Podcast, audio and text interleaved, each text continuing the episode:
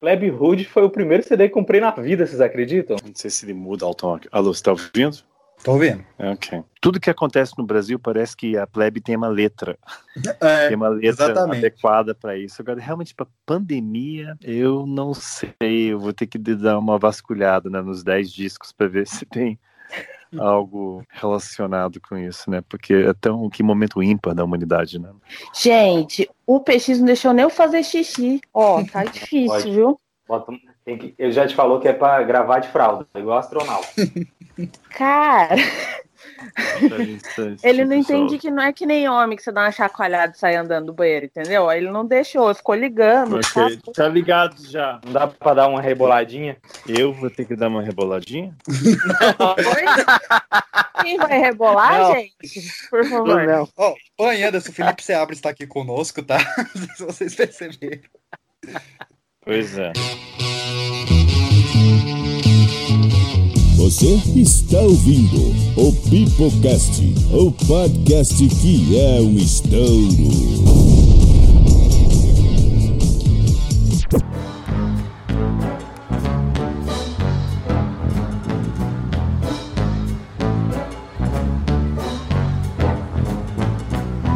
Não é nossa culpa. Nascemos já com uma bênção, mas isso não é desculpa pela má distribuição. Com tanta riqueza por aí, onde é que está? Cadê sua fração? Os anos 80 sacudiram o mundo de forma desenfreada. A Guerra Fria atingia seu auge de tensão nuclear e com corrida armamentista. A ditadura militar brasileira chega a seu fim e uma revolução musical criava uma nova geração cada vez mais revolta, pensante e ativa. Enquanto o resto do mundo se dividia entre a ascensão da realeza pop de Michael Jackson e Madonna, em face do surgimento do hard rock e do heavy metal, a música brasileira consolidava o rock como um sucesso radiofônico. No Rio de Janeiro, a Blitz, o Barão, Kid Abelha, em São Paulo, Ultraje, Titãs e o RPM davam uma faceta pop à música de protesto da década anterior, enquanto o trio de Brasília mantinha suas raízes com som pesado e letras fortes. É a década do Rock in Rio, a década da nova onda, a New Wave. E em Brasília foi a década da Legião Urbana, do Capital Inicial e da Plebe Hood.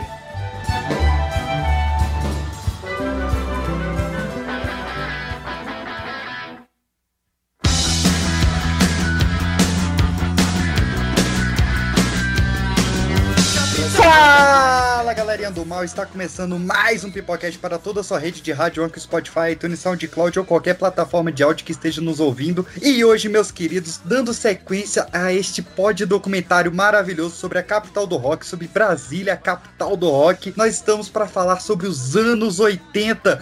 Com dois dos meus queridos entrevistadores, começando por Pandemônio. Fala, galerinha. Aqui é a Pan.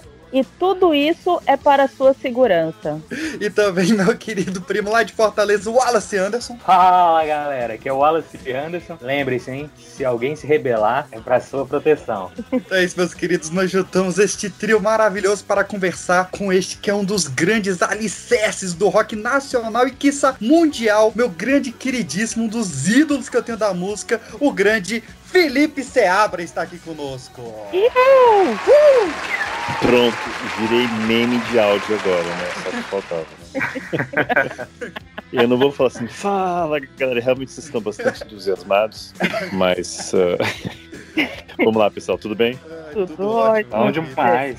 Então é isso, hoje nós vamos falar sobre a plebe hood, todo o movimento de rock dos anos 80. Meu nome é Pedro PX, mas para ganhar fama eu vou mudar meu nome para Herbert Viana. É, vocês estão pegando pesado nesses memes aí de áudio, né? Pois é, então só, eu tava demorando alguém me perguntar até quando esperar, né? Ah, não, é, não é? visto Antes, né? Essa não, essa não, essa tá óbvio demais.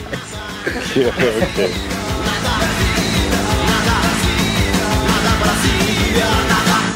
definindo Legião Urbana, entendeu? Assim, o que é Legião Urbana hoje, assim, pra vocês? Vamos, vamos- vocês têm uma, uma, uma definição, assim, da coisa. O que é Legião Urbana? O que é Legião Urbana? Hum.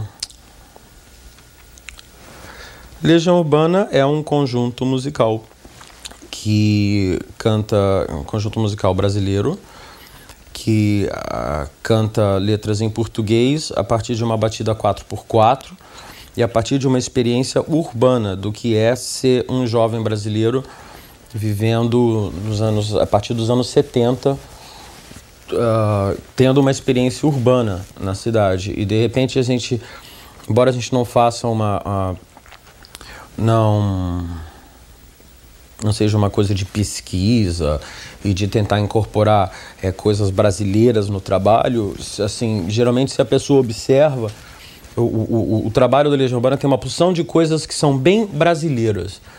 Então, eu acho que uma coisa que assim as pessoas às vezes não percebem, mas tem um traço romântico muito forte, tem um traço narrativo muito forte nas letras. E na parte instrumental, ai, instrumental. E na parte instrumental, tem algumas coisas assim brasileiras também, principalmente a batida, porque o 4x4 está muito presente no Brasil.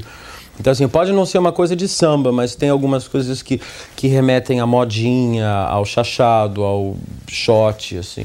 Se bem que a gente não pensa muito nisso, não. A gente começou imitando as bandas inglesas mesmo. E é isso.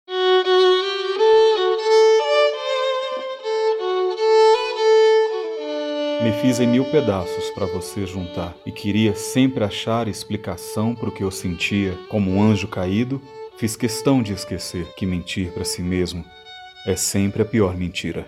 Se o rock de Brasília precisasse ter um pai, um rosto, um nome, estes, sem dúvida nenhuma, estariam atrelados a Renato Manfredini Jr. O Manfredo, que todos conheciam na turma, Adotando mais tarde o nome de Renato Russo, em homenagem ao filósofo Jean-Jacques Rousseau e ao escritor Bertrand Russell, o garoto carioca nascido em 1960 chegaria a Brasília somente em 1973, já com uma grande paixão pela música e um sonho incontrolável de ter uma banda. Renato finalizou os anos 70 com o aborto elétrico, ao lado de Fê Lemos, Flávio Lemos, André Pretórios e Ícoro Preto, e suas indas e vindas de canções e integrantes. Com o fim da banda em 82, seguiria uma curta carreira como trovador solitário, nome que ele deu a si próprio, onde mostraria ao mundo sua veia mais acústica de voz e violão, com composições a exemplo de Eduardo e Mônica e Faroeste Caboclo. Ainda em 1982, Renato decide voltar a ter uma banda, tirando o nome da sentença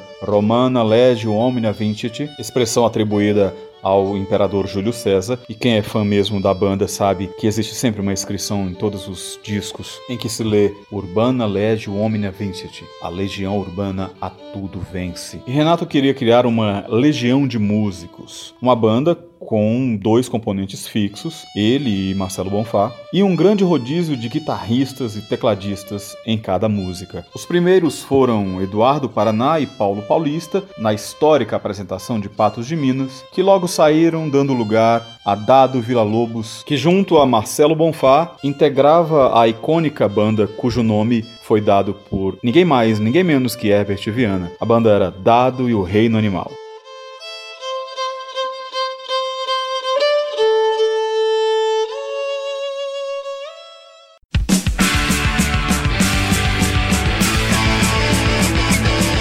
Vamos voltar no tempo, Felipe. Vamos falar do, do, do passado glorioso, de uma época sem pandemia, mas com outras ameaças também. Você nasceu em Washington, certo? Exato, em 1966. Perder aqui.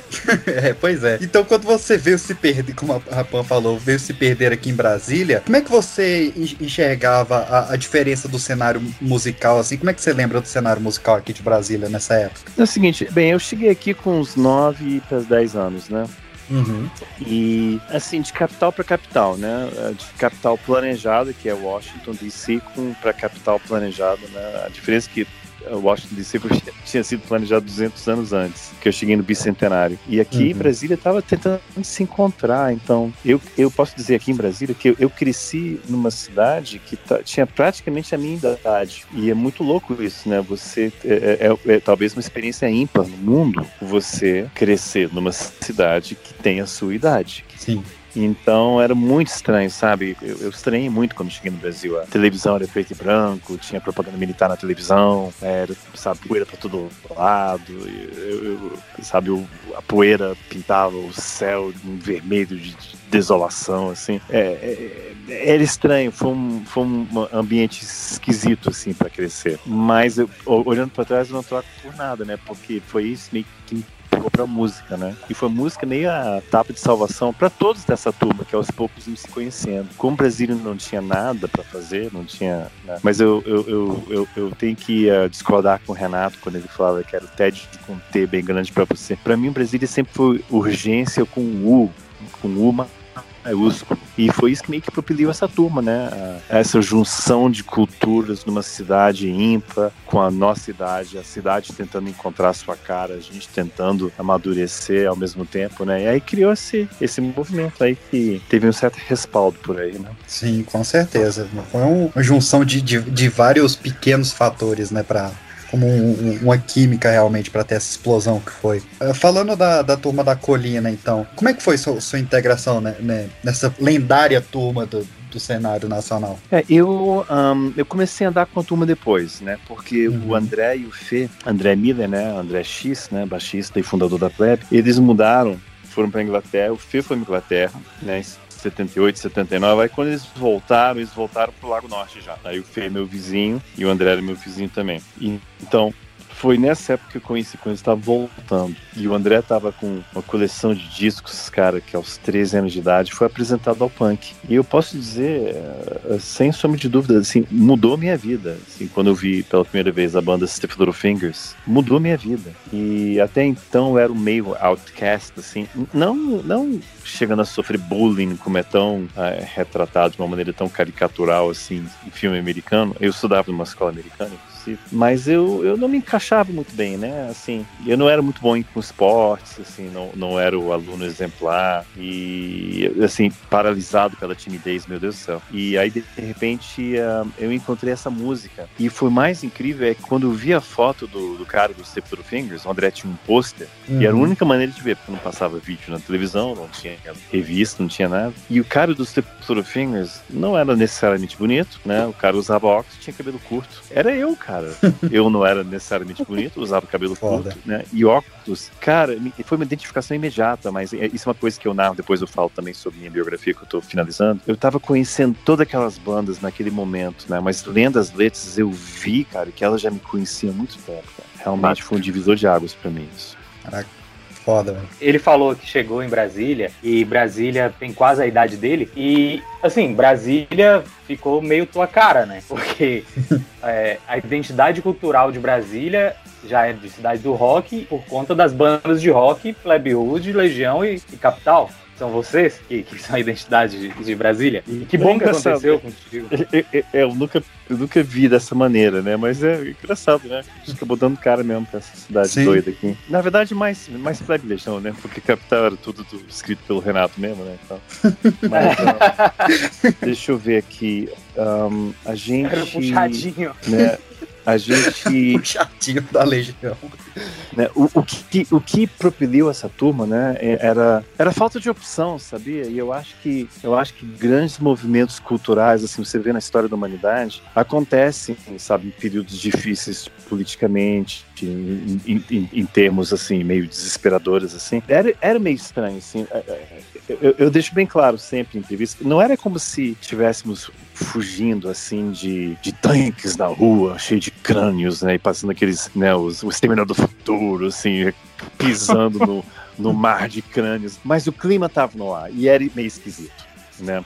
Era esquisito, sabe? Essas letras não vêm de um vácuo devo muito, né, claro, a mão guiadora dos nossos pais, não. Os pais de todo mundo, eles eram acadêmicos, né? Pense bem, a colina era local de residência dos professores da UNB. Então, por si só, você tem, você, é, talvez tenha uma lucidação um pouquinho maior, assim, porque você tem os livros em casa, mas não é só livro em casa. Você tem que ter alguém para te incentivar a querer entrar na escola, a querer pegar o livro na estante, a querer abrir o livro. E isso que nós tivemos, assim, através dos nossos pais. E como não tinha mais nada para fazer, né? O que, que a gente tinha? Tinha cinema arte, porque os cinemas mainstream, assim, chegava pouca coisa. Eram poucos cinemas, demorava muito tempo para chegar. É, a gente tinha leitura, que nem eu falei, cinema arte né, nas mostras das embaixadas, mais uma coisa inerente de Brasília, que foi fundamental essa aproximação das embaixadas, e a música, e a amizade, e por isso que solidificou, assim, essa, esse sotaque de Brasília, né, no,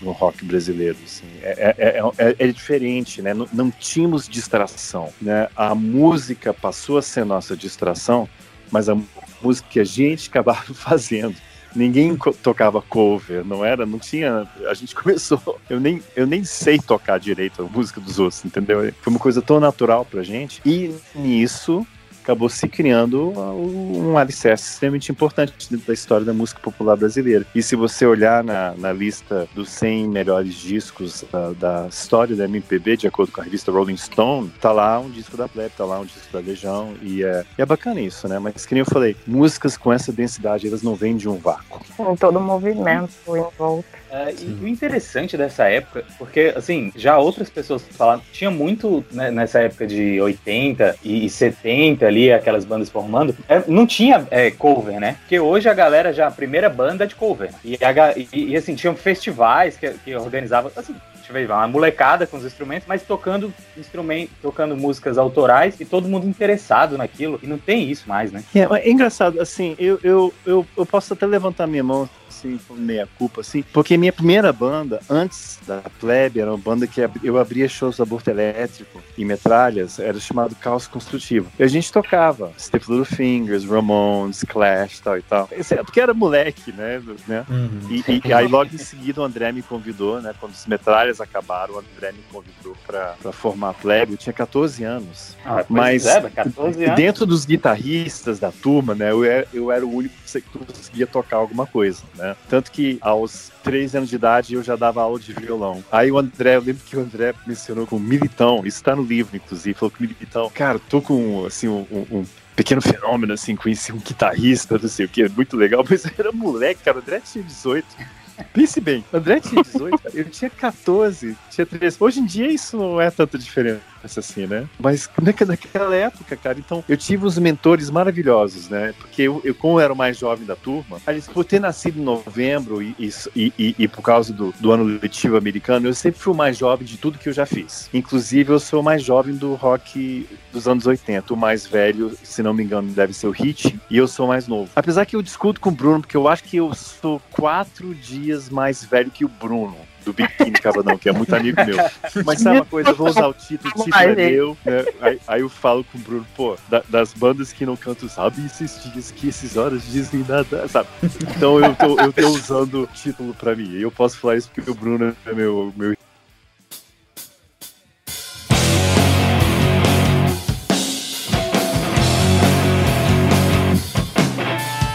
Então eu sempre fui mais moleque. Então eu fui meio adotado, né? Tinha o André Petroles, claro, né? Da Embaixada Formação do Aborto, lógico, da Embaixada da África do Sul, que era amigo do meu irmão mais velho. Tinha o Renato, claro, e tinha o André. E eu era meio mascote da turma. E eu não pude ter tido mentores melhores, assim. Que maneira de crescer, né? Porra. Que maneira. Então, já que a gente está aí falando dessa questão de você ser é, o mais novo, e eu acredito que ser o mais novo envolve também muito bullying, é, vamos pegar o gancho em bullying e como que é essa zoeira com o capital inicial? Como é que é o quê? A zoeira? Isso, tem uma. A, a, um... a, a, a zoeira, o som que eles fazem, que é uma zoeira. Ah, não entendi. É, é, é a música que eles tocam? Ah, ok, não, porque é o seguinte, eu acho que quando Deus fez o molde do Felipe Seabra, falou assim, Felipe, sua função na Terra vai ser sacanear qualquer coisa que o Fê fizer, né? Então eu nasci pra sacanear o Fê, né? Nasci pra sacanear o Fê. E, e, e, e eu posso falar pro pessoal, sim, a gente continua amigo, mas E tem uma paciência enorme comigo. é que a gente sempre sacaneou, né? Desde o comecinho, né? Eu falei outro dia com a Heloísa, né? Por causa de outro projeto, roteiro turístico do rock, né? Junto com a Secretaria de Estudos aqui em Brasília e o museu. E levantando um acervo para isso, eu falei com a Heloísa. Heloísa, primeiro guitarrista capital. Ah, mas a gente riu muito, cara, assim, porque a gente. E eu até pedi desculpas, assim, porque a gente sacaneava muito. Ela falava assim: não, falei, pera, sabe? Era, é era engraçado, porque as bandas tinham uma competição saudável. Cada um é. querendo fazer um show melhor, cada um querendo fazer um. Sabe, não, não tinha essa coisa de sabotagem, né? Mas você tem que entender o seguinte: estavam no nosso DNA e a Plebe e o Herbert o Herbert Viana, que produziu três discos nossos, ele se apaixonou pela plebe justamente por causa disso, esse lado sacana da plebe, esse lado sacana. E a gente sacaneava todo mundo, até os paralamas com a música Minha Renda que vocês citaram aí. Aquela frase, já sei que vou fazer para ganhar muita grana, vou mandar um pé de Viana. Você tem que lembrar o seguinte: a gente estava em Brasília, 82, 83, não, 84. Aí de repente uma banda, né? Ah, ah mas o pessoal de Brasília, não. Eu falei, pera, não, calma, calma, calma. Não era bem o pessoal de Brasília. Eles cresceram aqui em Brasília e bem ou mal isso foi importante. Se você for analisar algumas letras mais ácidas, né? Selvagem, Beco, Alagados, aí você vê que tem um quê de Brasília nisso, que foi impresso no Ebert por causa da influência das bandas de Brasília. Mas eles eram do Rio. Aí de repente eu falei isso. Aí tu falou, ah, o pessoal gravou, eles podem abrir as portas. Aí eu fui ver a música na rádio. Aí tava lá assim, minha prima já está lá, e por isso eu também vou. Falei, peraí, peraí, peraí, corta um instantinho. A gente tá mandando música pra censura apanhando de Playboy de dia, apanhando da polícia à noite, se lascando, ralando, tocando em boteco, tocando na rua, em lanchonete, pegando uma tomada emprestada. E o cara que grava de Brasília é o cara que fala da prima dele que já tá lá e ele também vai, entendeu? Eu falei, puto da vida. Aí eu coloquei, já, já sei já, que vou fazer pra ganhar muita grana, vamos dar um nome para Epetiviana. Né? Quando a gente foi tocar no Circo Voador pela primeira vez, né, o Ebbit estava lá esperando, né? Falei, pronto, agora eu vou morrer, porque o pô, era moleque, pô, tinha 14 anos. Não, nessa época já tava com 15 para 16. Eu vou apanhar aqui. Aí ele lembra que só tinha fita demo rolando. Então ninguém conhecia direito, né? E o Web lá cruzou os braços no meio da passagem, sozinho no meio do circulador. E eu falei assim: pronto, eu vou morrer, eu vou morrer hoje. Né? Aí o, a gente cantou a música e ele abriu um sorriso enorme e aí virou padrinho da banda e o resto da história, né? Então a gente tem essa coisa. Já com aborto elétrico, a gente eh, tem uma música do André que ele fez bem no comecinho chamado Bandas BSB, né? E a, e a música falava assim. Já estou cansado de que país é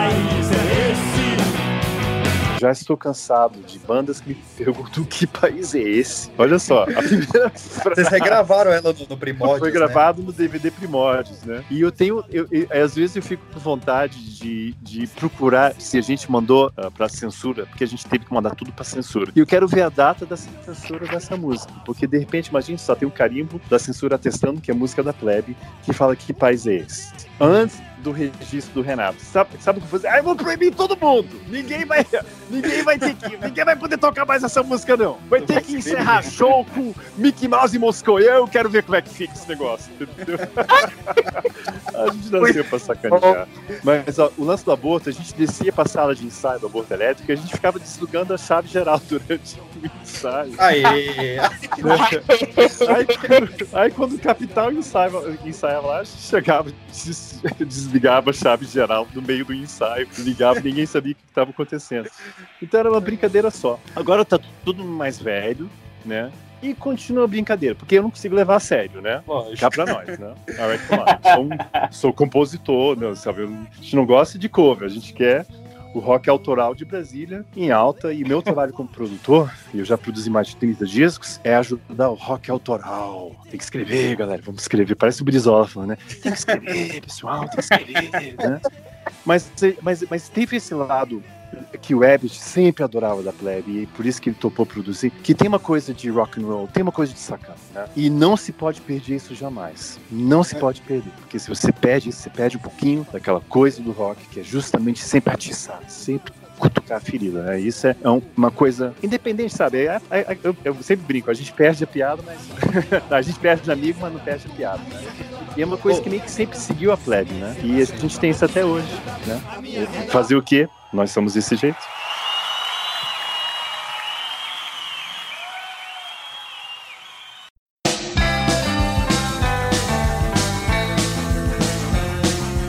Tapa na cara, assim, você imaginar que ela foi feita, mesmo que seja no momento da, da, da ditadura já falhando, mas era um momento de ditadura, é inacreditável essa música. É, então. E, e, foi, e foi passando, assim, né? Porque essas coisas iam, iam gerando essa identificação. Mas tem isso também, né? O jovem dos anos 80, ele é um jovem diferente, né? Ele, ele é um filho dessa, dessa geração. Ele é um, um jovem dos anos 80, ele é nascido ali nos anos 60. Então o golpe foi em 64, o golpe é, militar no Brasil foi em 64. Então pensa, uhum. pensa bem, o pessoal nasceu nessa época e então era um pessoal que estava chegando à vida adulta, estava chegando ao final da adolescência e estava herdando todo um país em muita dificuldade econômica, com uma inflação estratosférica, assim, tipo. Eu não sei quantos anos vocês têm, cara, mas eu lembro dessa época. E, eu também. E era, era absurdo, cara. Assim, tipo, você. Eu, eu lembro de ter ganhado no meu aniversário uma nota de mil cruzeiros. e no outro aniversário, essa nota estava jogada numa gaveta porque ela não tinha nenhum valor mais. É, então, assim, mil, mil, mil moedas, mil dinheiros perdeu o valor de um ano para o outro, assim, sabe? Né? É, era muito louco isso.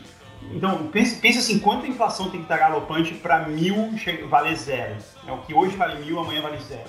É, então, então, então rolou isso, assim, essa, essa geração está herdando isso. Tinha muito do protesto, tinha muito do, do amor também, como a gente falou, as músicas de amor, as músicas românticas, as músicas que falam sobre relação, que falam sobre, sobre a própria identidade. E no mundo inteiro, esse também era o caminho, né? Porque o resto do mundo estava vivendo o que a gente chama hoje de pós-punk, né? Que são as bandas como, como se, que são as bandas da New Wave, que são o, sei lá, o U2, as bandas do New Order, sabe? Essas bandas todas que traziam a, a estética de três acordes do punk rock, mas não traziam mais as letras. Elas começavam a trazer umas letras que se voltavam para o self, né, para a própria, é, pra própria identidade da pessoa. Então Sim. falava sobre, sei lá, é, sobre o que você está sentindo, sobre o, meu sobre o sentimento em relação às outras pessoas. E tudo isso foi, é, e tudo isso se refletia também, né, no que as bandas brasileiras faziam, porque elas miravam muito no, nessas bandas da época, né? É, essa, essa época ela foi enxergada ainda mais precocemente pelo Renato, porque muita, muita gente atribui o fim do, do aborto elétrico por causa da, da, das tretas já conhecidas, né? O, o Felemos ter jogado a baqueta nele né, no dia que ele chegou bêbado depois do, do, da morte do John Lennon, eles terem falado mal da letra de química, mas o, o, o que é realmente o consenso é que o, o Renato ele enxergou que o o, o punk rock do aborto elétrico não ia ser uma música que comunicaria com todas as pessoas como ele queria. Ele queria realmente algo mais abrangente. E é nesse momento que ele, ele sai ali do aborto para fazer a sua jornada de trovador solitário. Eu acho que é, é uma, pelo menos uma sementinha dessa piada, porque é uma época que ele foi muito vaiado, que a pessoa não queria ouvir ele tocando é, Eduardo e Mônica e Faroeste Caboclo e vaiavam e jogavam coisas, mas mesmo assim ele permaneceu. A saída do Renato do aborto elétrico foi um caos nas bandas de Brasília. Então você tinha, por exemplo, em toda semana, é, parecia a inflação que vai subindo toda semana, eram as bandas surgindo e desfazendo em Brasília. Que você tinha o, o, o Feu Flávio Louro formaram uma banda chamada Dona Laura Vai às Compras, saca? Que, que nunca gravou que é um nada. É nome de banda, hein, velho? Eu pensado nisso antes. Depois o, o, você tem o, o, o Dado, o Louro, o Dinho, o Pedro Thompson e o Bonfá criando Dado e Reino Animal, que também é sensacional o nome dessa banda. Até o Herbert Viana que deu o nome dessa banda. É, você tem o, o, Renato tentando alguma coisa ali com o Bonfá e com o Eduardo Paraná, mas também sem nome. E, e assim, todo mundo perdido, o Renato tentando essa de trovador solitário. Enquanto isso, São Paulo tá fixando a sua a, a, o seu cenário punk, né? A gente tem o surgimento de Garotos Podres, a gente tem o surgimento de Ratos de Porão, a gente tem os dois primeiros discos de punk rock nacional realmente, que é o Grito Suburbano e o Começo do Fim do Mundo. Você tem o surgimento de Detrito Federal aqui, voltando pro que era o, punk, o, o aborto elétrico no começo, sendo que a galera já tava tentando outra coisa. E é desse embrião que surge o Legião Urbana, que é uma pegada totalmente diferente do que era o aborto elétrico. E a gente conseguiu um lugar super legal para tocar, ia ter um som legal legal, a gente conseguiu uma divulgação super legal. Só que assim, na última hora, o Ico deu atrás. Falou, não, não vou tocar, não vou tocar. A gente ficou, mas como? A gente, tem, a gente já tinha um repertório assim de nove músicas. Que assim, era muita coisa. Porque eram nove músicas originais, né? Então, de repente, assim, poxa, como é que a gente vai fazer? Aí a gente teve a ideia de chamar o Dado. Que o Dado sempre queria ter tocado numa banda, mas só que ele nunca tinha pego uma guitarra na vida. Aí a gente falou pra ele assim: olha, dado, não é muito difícil não. Ele já sabia Lá, Dó e Ré, né? E metade das músicas, a única coisa que você tem que fazer é fazer barulho, tipo Keith Levine, né? Do, do Public Image. Então vamos lá. Aí teve a primeira apresentação da Legião Urbana com o Dado. Foi na casa do Fê. A gente tocou ainda é cedo, eu toquei a música no baixo e cantei. O Bonfá tocou bateria e o Dado ficou fazendo barulhinho, que a gente chamava, faz barulhinho que tá jóia. Aí ficava apertando o pedal e fazendo. E aí nasceu a Legião Urbana. Contra todos e contra ninguém, o vento quase sempre nunca tanto diz. Estou só esperando o que vai acontecer. Demorariam ainda três anos até que a Legião Urbana lançasse seu primeiro álbum.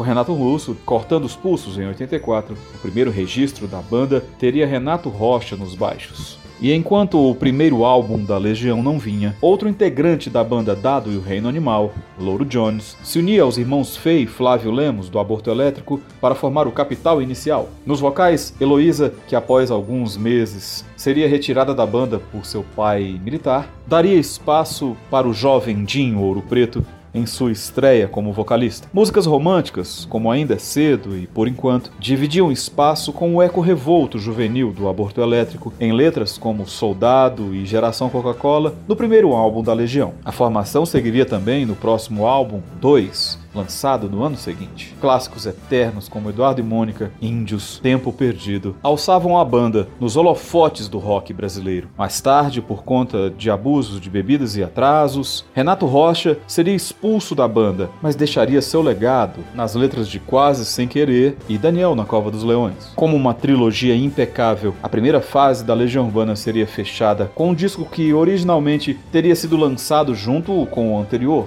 2. Que País é Este? de 1987, ao invés de ser um álbum de músicas inéditas, traria uma compilação do aborto elétrico e da fase de Trovador Solitário do Renato. É um álbum que tem Tédio com um T bem grande para você, Conexão Amazônica, Química, que havia sido estrategicamente gravada no primeiro disco do Paralamas. E como esquecer do grande clássico Faroeste Caboclo que na gravação daquele disco teve 9 minutos e 10 segundos. Já rompendo o ano de 1988, a turnê do lançamento do disco teve um momento mais que marcante, quando, em uma apresentação no estádio Mané Garrincha, em Brasília, um enorme caos marcaria para sempre a relação de Renato Russo com o palco e sua amada cidade. Problemas técnicos e um tumulto generalizado desde a hora da entrada marcaram aquele 18 de junho de 1988, inclusive com uma inexplicável ação policial desmedida. O fervor do público ensandecido, que chegou a lançar bombas de festa junina no palco, unido à força bruta das letras do disco, fez-se aproveitar a baixa estatura do palco para que o homem subisse e atacasse Renato Russo durante a apresentação de Conexão Amazônica. Após ser retirado, o homem sofreu retaliação física por parte dos seguranças, irritando assim ainda mais o líder da banda. O show acabou por ser encerrado com um pouco mais de uma hora, resultando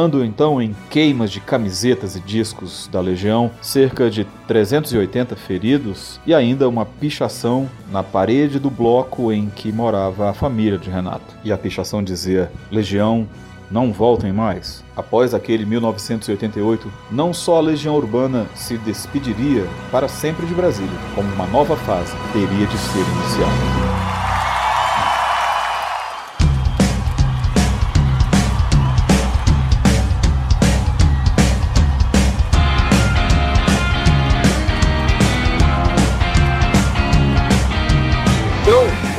O Renato só vai regravar realmente o repertório do, do aborto elétrico no terceiro disco. Pode que país é esse? Aí regravam Conexão Amazônica, aí regravam é, várias outras que eram do repertório do aborto elétrico e tinham ficado para trás, né? Eu acho que eles fazem isso meio porque foi, acho que tinha uma pressão até da gravadora ou dos fãs para saberem um pouco da história anterior da Legião. E aí, então, aí que a Legião regrava essas músicas. E essas músicas, basicamente, fora a Conexão Amazônica, eram só do Renato. Indo pra esse ano de 82, eu vi uma vez uma, meio que uma árvore genealógica que acredito que tenha sido o Renato que fez, pelo menos na biografia que eu vi era o Renato que tinha feito. E nessa época você estava listado numa banda chamada Dona Laura Vai às Compras. O que seria isso?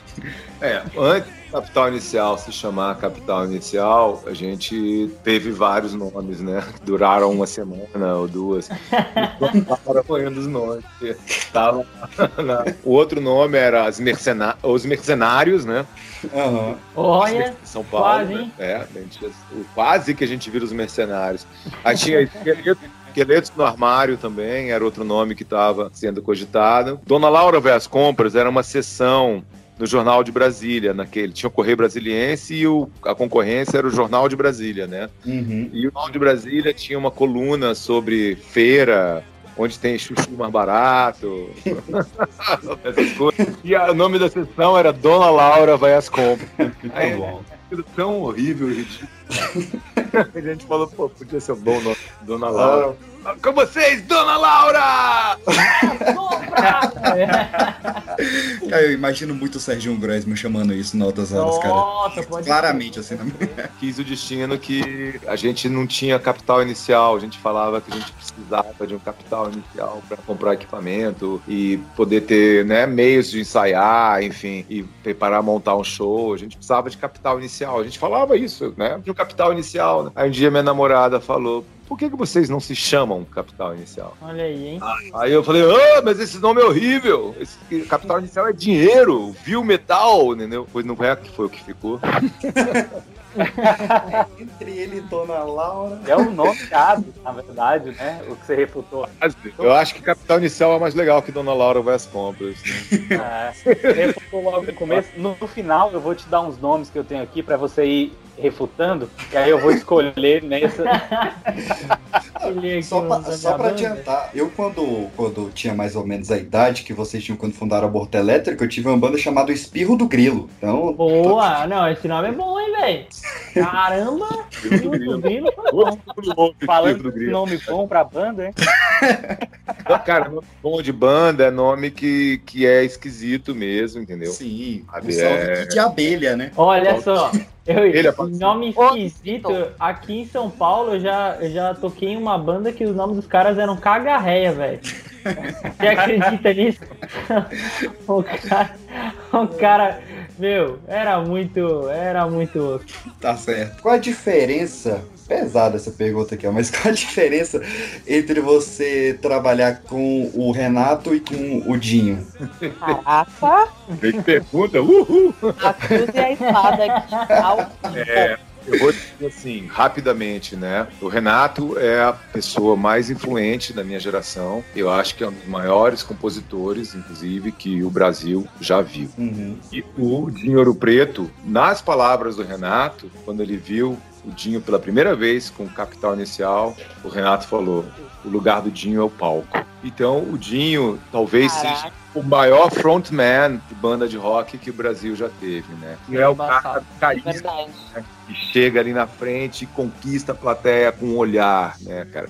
Com aquele sorriso e aí manda a história dele. Então acho que são duas pessoas muito diferentes nesse sentido, né? O Renato nessa na coisa brilhante dele como compositor, né? E o Dinho na coisa brilhante como frontman, né? Como o, o lead singer, né? O, esse papel, né? O cantor de uma banda, né? A presença dele é muito forte. Nossa, É ele...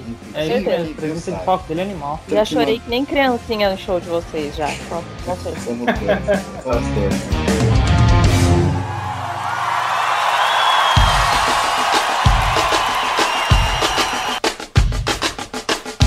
A história do pedal, então? Que, que o Everett chama de Fifi até hoje por conta dessa história aí. Ah, uma história longa. Ele chama, é Fifi Pedalada, né?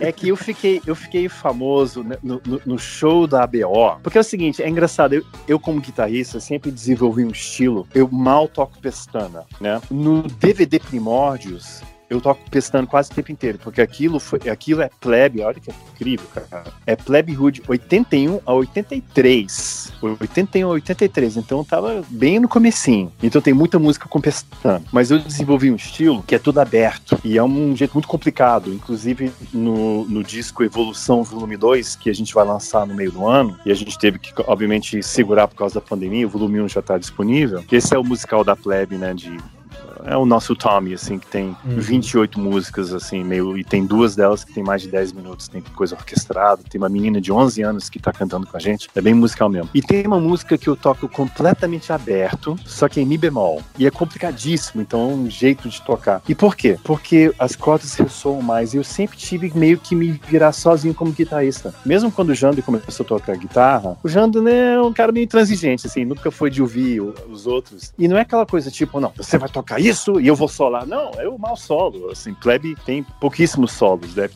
ter.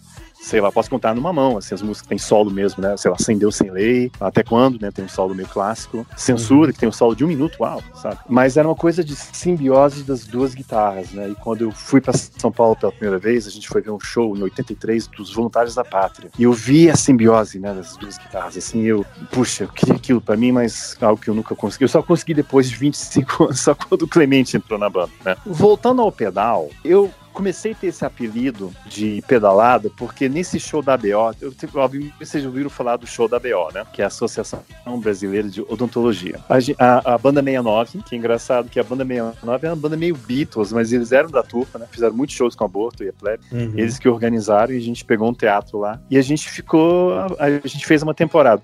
Como, por causa desse meu estilo, é mais uma pegada de guitarra que independe de pedal, eu nunca fui um cara de usar muito pedal. Na verdade, eu uso quase nada. Sempre, né, sempre era meio cru o meu som, assim. Então eu peguei todo o pedal de todo mundo que eu conhecia, eu, eu liguei tudo, mas eu tava usando praticamente nada. Então era meio engraçado porque no show da BO, porque eu tava com uma pedaleira gigantesca, com o mesmo som o show inteiro. Então, logo de cara eu já tô sacaneando, né? Aí ficou essa coisa de pedalada, apesar que eu não uso pedal. Mas a confusão do pedal foi, foi a primeira vez, isso eu narro em detalhe no livro, inclusive no museu esse pedal estará, Olha com um aí. quiosquezinho só pra ele, e vai ter um- uma, tele- uma pequena televisão de multimídia só contando a história desse pe- pedal, porque esse pedal causou muita confusão. Quando a gente ensaiava com a Legião, na famosa sala 2090, era Plebe, Legião e XXX Uhum. que depois viraria escola de escândalo. A gente ahn, chegou lá um dia, eu tinha um jovem rapaz de óculos, né? Meio acanhado no canto, sentado assim, né? Agachado. E ele tava tocando uns, uma guitarra de alguém, acho que uma guitarra do dado. Um riff meio blues, assim. Aí logo de cara a gente, puta, blues, come on, né? faz 12 bar blues. Ah, se lascar, sabe? Né? Tipo, a gente chamava de música de hip hip sul, né? Os hip hip lá, os hip lá do UNB gostavam desses blues aí, né? Aí, alguém tinha mencionado que ele era um, né, um cara lá do Rio, não sei o quê. Eu falei, ah, não, carioca não, não sei o quê. Aí a gente foi embora, né? No dia seguinte, quando eu volto, meu pedal flange, é um, é um MXR, MXR flange, tava queimado. Porque era um pedal na época que você, tinha fonte mesmo, você ligava direto, né? Tinha um cabo bom, grandão, 110, Brasília 220, vo- ligado diretamente no pedal. Hoje em dia é tudo adaptador de 18 volts, algo assim. E meu pedal tava queimado, aquele carioca, filho do Maego, vou pegar esse cara. Aí ficava mandando recado, ó, fala pra aquele cara que vai ter que pagar meu pedal, não sei o quê. E aí a gente fez a minha renda, e eu, né, já puto com a história, que eles estão conseguindo gravar só porque estão no Rio, e a gente, com, cara, a gente já tava com música tipo proteção e coisa assim, sabe? A censura, e aquilo que tava gravando, né? Minha prima já está lá, e por isso eu também vou, né? Eu lavo o bilac, pô. né? Aí eu falei, pô. Aí quando eu cheguei lá no circo voador, né? Aí eu vi o Ebs de longe, nesse mesmo dia, né? Da, da, da primeira vez que a gente tocou minha renda. Aí eu fui chegando, mas é. é- Eu não sei, alguém de vocês, você já chegou a visitar a Estátua da Liberdade nos Estados Unidos? Não, ainda não. Ok, Nova York. Você, você pega o ferry, né, em, em Staten Island e você vai, pega um barcão e você vai chegando. É, é um pouco decepcionante, assim, porque você vê a Estátua Liberdade. Aí quando você vai chegando, ela parece que vai encolhendo, sabe? Não é muito grande. né? Era o contrário com o Abbott. Eu fui chegando no Abbott lá de longe, né? À medida que eu tava chegando, ele tava ficando maior. Aí quando eu cheguei, eu tava olhando pra cima, eu falei, puta, eu parecia o Marty McFly enfrentando o Biff, né? What's up, you butthead? Right? Why don't you make like a tree and get the hell out of here? né? Aí, de repente, o Abbott vira pra mim. McFly! O Abbott vira pra mim e fala assim: Que história é essa que eu queimei seu pedal? Aí eu falei: Não, não, foi o Ico, foi o Ico. Foi o Ico no preto, né? Do, do aborto elétrico, cara. Bicho, nossa senhora. Aí tudo bem. Aí que eu tava meio guilado porque a gente ia tocar minha renda pra ele. Então Essa é a famosa história. 18 anos depois, Bom. na volta da plebe, né? A plebe voltou em 99. É a formação original, depois de milhões de coisas, excursões, de discos de ouro, aquela blá, blá, blá, não sei o que, fui embora do país. Quando eu voltei pro Brasil, né? Fiquei se- seis anos morando fora do país. Quando voltei, a plebe fez o show e os Paralamas estavam na cidade fazendo um show junto com os Titãs, bancados pela Mods, sempre livre. Eu falei, hum, ok, o rock realmente mudou aqui no Brasil, né? Porque agora tinha videoclipe, tinha MTV, tinha, sei lá, o cenário era diferente, assim. Eu falei, "Ih, vai ser muito difícil a inserção da plebe nisso, mas tudo bem. Aí eu- eu fui lá contar com o Ebert, né? Porque o Ebert estava querendo produzir o disco ao vivo, porque o show foi magistral, né? O show da volta da plebe, foi capa do Globo, e todo mundo tava querendo. E, e eu tava tentando explicar pro Ebert, cara, é um pouco difícil isso, Ebert, porque, pô, poxa, vocês se amam e vocês tocam pra caramba. A gente se odeia e a gente não toca 10 anos juntos. Não, vamos produzir o disco, não sei o quê. Aí ficou insistindo nisso. Aí quando eu entro na van, o Ebert põe uma caixa no meu colo. Aí eu falei, o que, que é isso? E, sério, eu posso falar, eu conheço esses caras, né?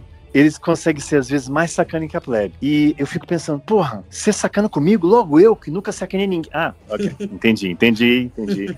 Tudo que vai tem volta. Pois é. Já dizia o Renato em Boomerang Blues, né? Porque eu, sei lá, de repente, me, me perdoe o termo chulo, mas é, sabe aqueles presentes que vem de Itu? Aí você abre, bem, o negócio, né? A famosa pica de Itu, bem, na tua cara. Eu falei, pô, isso, eu não sei, fiquei meio preocupado. Aí quando eu abro a caixa, é um pedal MXR. Falei, Aí eu olhei. Aí, o que, que é isso, Herbert? Ele falou assim, Felipe, desculpa, eu queimei seu pedal. Eu falei, filho do- 18 anos depois. Então esse 18 pedal estará, esse pedal estará no Museu Capital do Rock, mas isso é outra história. Então, eu consegui responder sua pergunta. Com certeza. O novo, né? Não o queimado. É, o queimado foi pro espaço. né?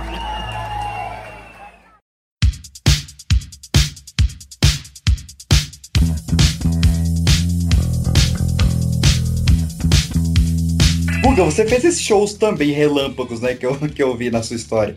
Não nessa época, né? Era um pouco diferente. Ah, sim. Isso daí no começo, no começo dos anos 80, assim, era, era algo realmente transgressor, cara. Você, no meio da ditadura, sabe? No meio de toda a repressão policial que existia, é, você chegar com bateria, guitarra, amplificador, microfone, ligar isso numa tomada no meio da rua e começar um show, isso era, isso era bastante transgressor. Quando eu fiz isso nos anos 90 com a minha banda, a gente fez algumas coisas que eram, eram organizadas, mas era meio que uma homenagem a isso. Eu cheguei a fazer um show que era na, na, na entrequadra ali da W3, eu acho que da 704 ali, por ali, ali no, no comecinho da, da, da W3 Sul. Cheguei a fazer um show desse jeito, é, junto com algumas outras bandas. Da hora, mano. E, e que foi assim, tipo, não, a gente vai fazer igual os caras faziam. A gente vai chegar lá e vai, vai procurar uma tomada, vai ligar nosso equipamento, vai tocar para quem, quem parar para ver. O pessoal que tá chegando para pegar um ônibus, mendigo, os vendedores de pipoca, o que for, a gente vai tocar e fazer barulho. E a gente fez, foi realmente muito legal. E a gente fez mais algumas vezes. Tinha o Buraco do Rock também,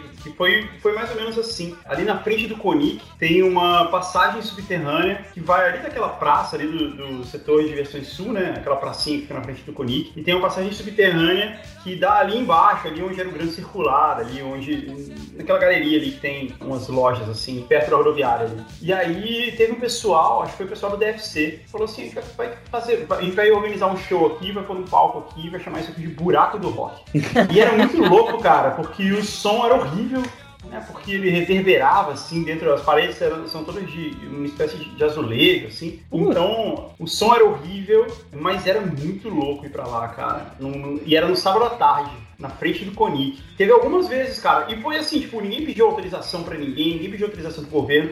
Mas como era comum ter esses shows, aí a gente tá falando dos anos 90, era comum ter esses shows é, apoiados pelo governo, pela secretaria do governo, pela Rádio Cultura FM. Então, aí, então eu, acho que esse no Buraco do Rock durou alguns meses porque as pessoas achavam que era algo oficial. Entendeu? Porque tinha toda a cara de ser, de ser algo que foi permitido. E, e então teve show, eu vi um show do- da Brave Hood lá, foi muito louco. A Brave Ô, Hood foi louco. tocar. É, Foi muito legal, cara. É, a Club Hood já numa formação revival, assim, mas ainda assim, cara. Uhum. Não lembro se a gente chegou a tocar lá, eu acho que sim. E era uma coisa da cidade, assim, nos anos 90 a gente tinha muito essa ideia de que o rock era a identidade cultural de Brasília. O fato de muitas pessoas acharem isso fazia com que essas coisas virassem, entendeu? Com que essas coisas ganhassem tração, com que outras bandas começassem, como, com que os bares contratassem bandas com pessoas que não são, que, que não são, sei lá, que não conhecem ninguém, se interessem pelo cenário, comecem a frequentar os shows. É meio que isso, assim, é o, o, fato de existir a ideia de que todo mundo acredita que Brasília é a cidade do rock faz com que de fato Brasília seja a cidade do rock, entendeu? Sim. E foi durante muito tempo, assim, nos anos 90. Depois isso meio que foi, foi se desfazendo, né, com o tempo. Mas nessa época era muito legal. E aí todos esses movimentos a gente sempre olhava para esses caras dos anos 80, pro, pro pessoal do, da, da turma da Colina, pro, pra Legião Urbana, pra Plebe Hood, pro, pro Capital Inicial. Então a gente olhava eles como, putz, esses caras foram os que pavimentaram um caminho pra gente poder fazer essas coisas, sabe? Era, era legal mesmo. Nessa época, não tinha uma piada associada a isso. O que eu acho que não tem nada demais, mas assim, hoje existe uma, uma brincadeira, uma piada de tipo, ah, rodinha de violão, que o cara vai tocar Legião Urbana, você faz uma piada com um estereótipo que tem, que, que tem isso. Eu acho que não tem nada demais, é engraçado mesmo. O estereótipo mas... tá aí pra isso, né? É uma caricatura, assim, você exagera uma Sim. história e você acha engraçado. Mas na época não tinha esse estereótipo, isso era, isso era sempre uma coisa legal. Nunca isso era visto como uma coisa meio, meio nada a ver, assim, como uma coisa meio incômoda. Isso era sempre uma coisa muito legal, todo mundo queria participar. Se tinha uma rodinha de violão, você queria estar lá, entendeu? E não existia. Por metade dos anos 90, o Renato Russo era vivo, ele estava gravando música, ele estava fazendo show. Então, uhum. é, também não tinha mais essa, essa ideia, sabe? Ele, ele era um cara que estava ali como é hoje, sei lá, o Skank, o Capital Inicial, ou, sei lá, o J Quest.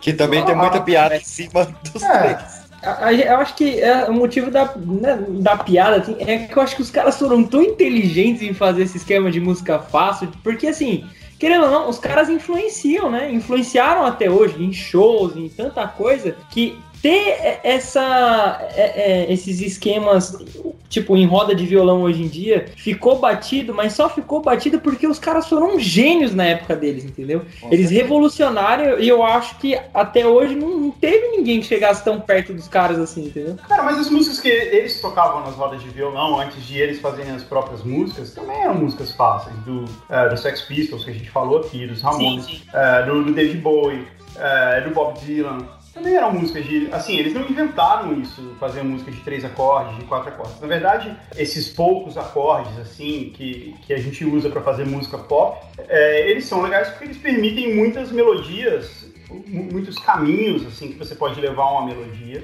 E ao mesmo uhum. tempo que esses caminhos podem. Eles podem ter uma característica, cada um ser um pouquinho diferente, né? Uma melodia um pouquinho diferente da outra, eles sempre soam muito familiares. Isso faz você gostar de uma música. Né? Se você pensar bem, as pessoas gostam de música que elas já conhecem. Assim, a música nova, a música nova ela fura esse bloqueio. Né? Normalmente quando você vai no show de uma banda e a banda só toca música nova, você acha ruim. Né? Não, pô, quero ouvir os sucessos. Quero ouvir Satisfaction, né? É, exato. A música nova, ela, ela, ela fura esse bloqueio. Normalmente ela consegue furar esse bloqueio porque alguma coisa nela soa familiar, soa legal, ali, soa aconchegante a ponto de você falar assim, putz, essa música é legal, ela tem uma coisa aqui, ela tem uma, uma, um ponto aqui no refrão, na melodia que é muito legal. Isso por quê? Porque você já ouviu isso outras vezes em outras músicas, em outras formas tal. Exatamente. Porque a gente só tem 12 notas. Então todas as combinações já foram usadas. A, a, escala, as músicas em escala maior, na né, escala maior de dó aí que a gente estava falando, elas são as mais usadas. Elas são as, as combinações mais usadas. Então a gente está muito acostumado com elas. Então, assim, não é. Eu tô falando, eu, eu falando tudo isso porque esses caras fizeram muitas músicas de melodias simples, com acordes simples, mas eles inventaram isso, assim. Isso já existia antes. E outros artistas brasileiros que não, não foram esses também já faziam isso, assim, o Caetano Veloso, o Gilberto Gil, é, os Mutantes, é, o Chico Buarque, é, o Geraldo André. Geraldo André fez uma música Nossa, que é um hino, assim, um hino que é uma música de dois acordes. São três, são dois acordes. Exato, mano. Ele é um hino do, do, do, do, país, assim, era um sucesso, um mega sucesso. Assim. Então isso também existe. É canção, né? É, é, são dois acordes só. E ele e, e uma melodia no refrão, uma melodia diferente no verso e ele só alterna as duas coisas, mas, cara, a letra é muito poderosa, né? Eu acho que esse é o ponto dessas, dessas bandas, na verdade.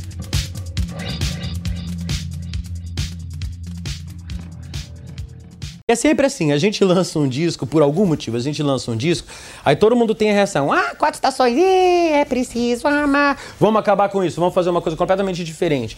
E a gente vai e tenta fazer uma coisa completamente diferente. Nunca é completamente diferente. Mas assim, sempre assim, por exemplo, depois do Que País é Este, que era pesadão, que tinha conexão amazônica, a cocaína não vai chegar e tudo, aí veio Quatro Estações, que era todo lírico e lindo. E é preciso amar, que eu fico brincando, mas é uma música muito bonita, eu gosto muito. Aí depois eu pensei assim, poxa, o que, que eu vou falar? Porque as pessoas ficaram, poxa, quatro estações. Eu pensei, bem, não é bem assim. Eu estava passando por Nessa época nem tanto, porque eu escrevi o disco completamente, assim, a, a, as letras foi completamente careta. Mas, assim, eu tava vendo que as coisas não estavam bem, foi naquele período do Collor, né? Quer dizer, essas coisas todas influenciam e tava todo mundo muito negativo, muito sem saber no que ia dar. Que é um momento que eu acredito que ainda esteja acontecendo, mas hoje em dia eu acho que a gente já está tão é, tarimbado nessa coisa de Brasil né? Ainda mais com essas coisas que aconteceram agora no começo de maio e tudo. Eu acho que assim, sabe, não é mais surpresa, mas naquele momento, para mim, era um período de surpresa. E eu decidi fazer assim, vamos tá todo mundo esperando o Quatro Estações 2. Não vamos fazer isso não. Vamos fazer uma outra coisa para, inclusive a gente, como a gente trabalha a longo prazo, a gente ter uma liberdade maior no futuro. Parece cocaína, mas é só tristeza. Talvez tua cidade Muitos temores nascem do cansaço e da solidão, descompasso, desperdício. Herdeiros são agora da virtude que perdemos. Há tempos tive um sonho. Não me lembro, não me lembro. Em 1989, As Quatro Estações, se tornaria o maior sucesso radiofônico de uma banda de rock nacional. O disco recebeu esse nome porque de fato demorou 12 meses para ser produzido. Com pelo menos seis hit singles, o álbum de Pais e Filhos, Monte Castelo, Meninos e Meninas e Quando o Sol Bater na Janela do Seu Quarto venderia mais de 730 mil cópias só em seu primeiro ano de lançamento. Nesse mesmo ano, o rock de Brasília atingiria um patamar histórico, com o capital inicial abrindo o show de Sting, em São Paulo. No entanto, a expectativa seria contradita no álbum seguinte da Legião, com uma produção propositalmente lenta, refletindo o marasmo em face da situação política daquele momento e por conta da reabilitação de Renato contra o alcoolismo. O disco 5 conta com Vento no Litoral, o sucesso O Mundo Anda Tão Complicado, Sereníssima e a épica Metal contra as Nuvens.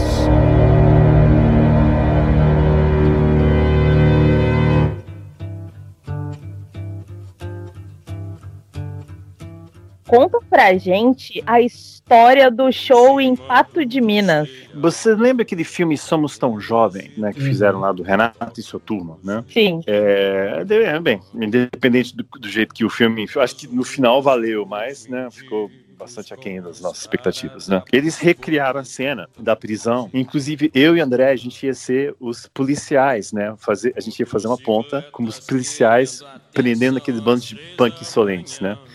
Só que a cena foi cortada fora. André não pôde viajar no dia da filmagem e eu acabei virando prefeito de Pato de Minas né? Que é melhor ainda, porque aí eu tive mais poder para mandar prender aquele bando de punk solete, né? Ok.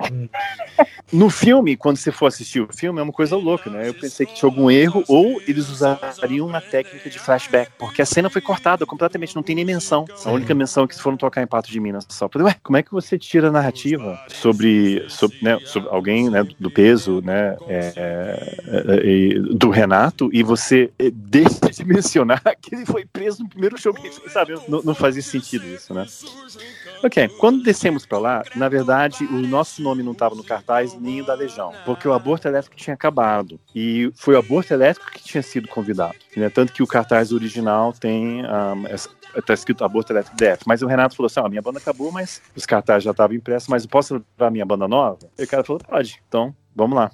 Então desceu a gente e um, Nascente Legião, né, que nunca tinha tocado. E, mas era outra formação, tinha o tecladista, Paulo Paulista, que era engraçadíssimo, porque ele usava uns óculos redondos e tinha cabelo comprido, meio John Lennon, e ele tocava com o teclado Cassiotone no colo, no colo, no colo. Aí apareceu a Legião Urbana. No começo, a gente chamou o Eduardo Paraná, que era um amigo do, do Marcelo, para tocar guitarra, só que ele tinha uma outra formação musical. Cara super gente fina, ele é muito legal. Pô, mó gatinho, Eduardo Paraná. E só que ele tocava. E a gente falava pra ele assim: não. Gente, a gente ouviu do Public Image que é. Cling, cling, cling, cling, cling, cling. E o cara. Estudava música clássica, não dava muito certo. E tinha um outro um amigo nosso, Paulo Paulista, a gente decidiu colocar um teclado. E ele tinha esse tecladinho, ele parecia o Ray Manzarek.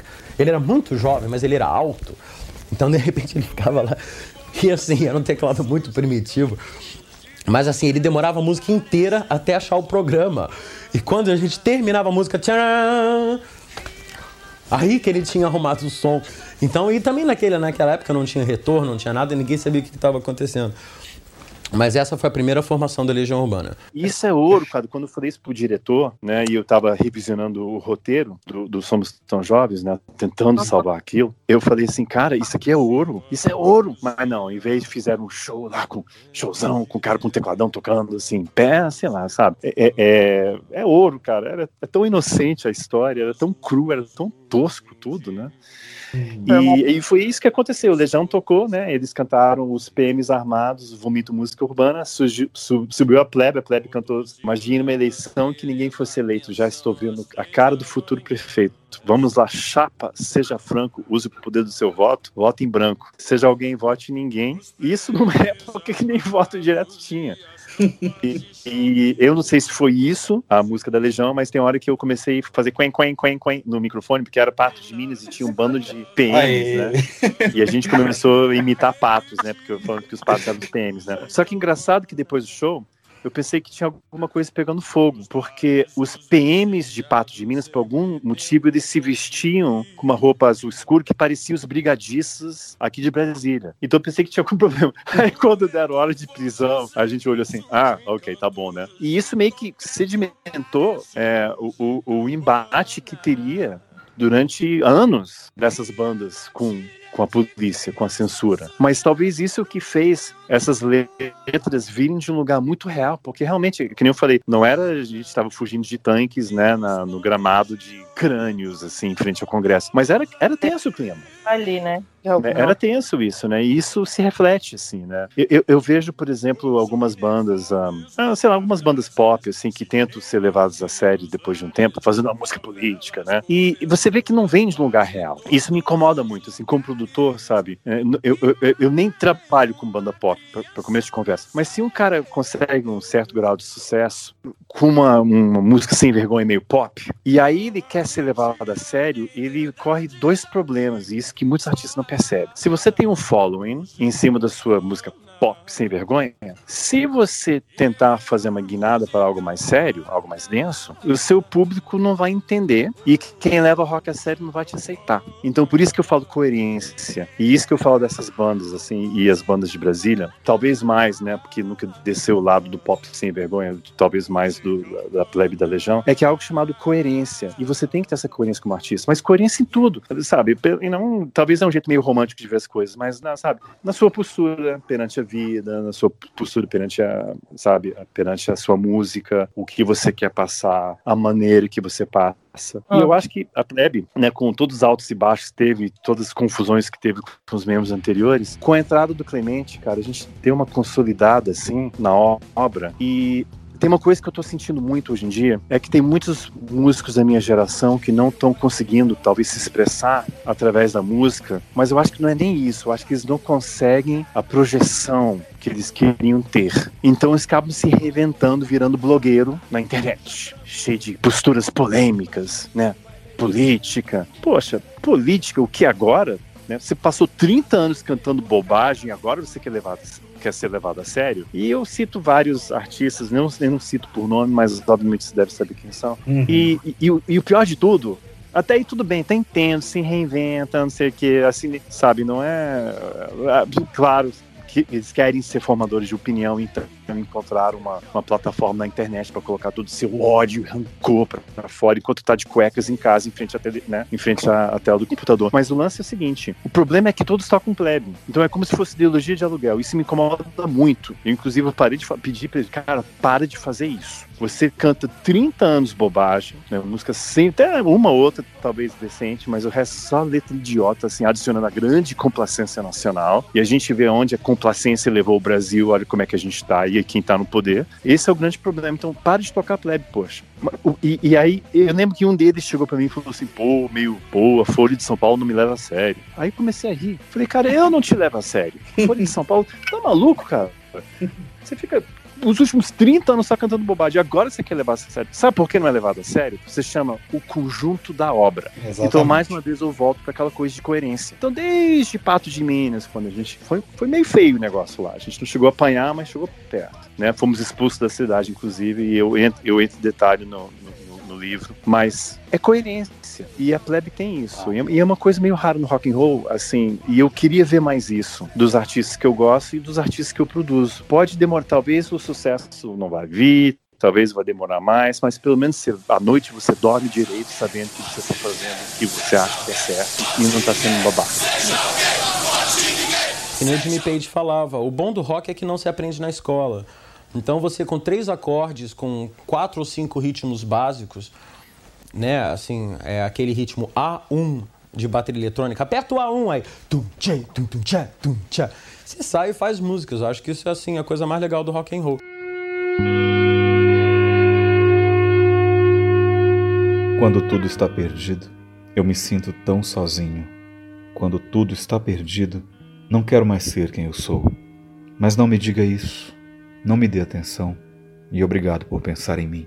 Com o lançamento de O Descobrimento do Brasil em 1983, a Legião Urbana retoma sua veia mais alegre em celebração à desintoxicação de Renato e dos projetos solos dos três integrantes. Em 95, a última apresentação pública da banda ocorre na casa de show Reggae Nights em Santos, antecedendo o lançamento do disco Tempestade ou Livro dos Dias, que viria no ano seguinte.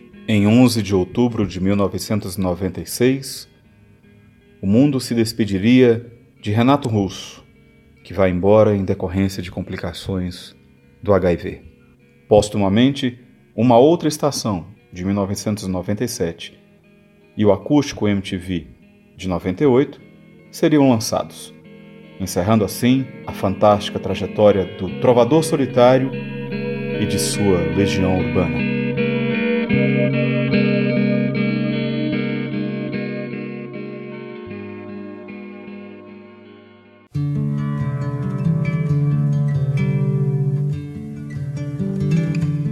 Falou aí do, do, do Clemente, dos perrengues, e, e Assim, vocês saíam muito de perrengue, pegavam ônibus em Brasília, para o Rio, para São Paulo. E mas, mas nesses perrengues você tocou no Napalm, né? Que assim equivale ao CBDB brasileiro, né? É, é, é o perrengue e... dos perrengues, né? A gente encerrou o Napalm.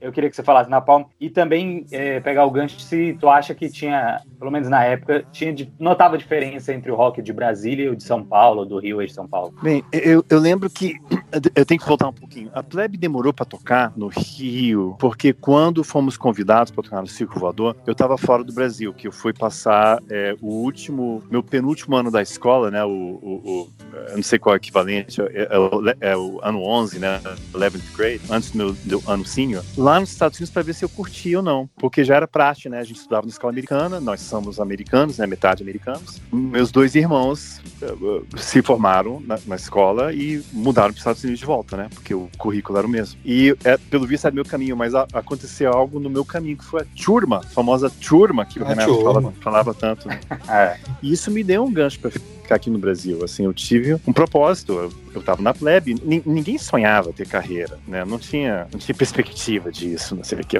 Mas a amizade era muito forte, assim, a, a, a música, a, a, música funcionava como liga e era tudo pra gente isso. Então por isso que a gente não tocou no Circo Voador quando Legião foi pela primeira vez. A gente só foi tocar no verão de 84. Foi a plebe, Legião abrindo Paralamas, lançando óculos. Olha só que show clássico, né? Nossa.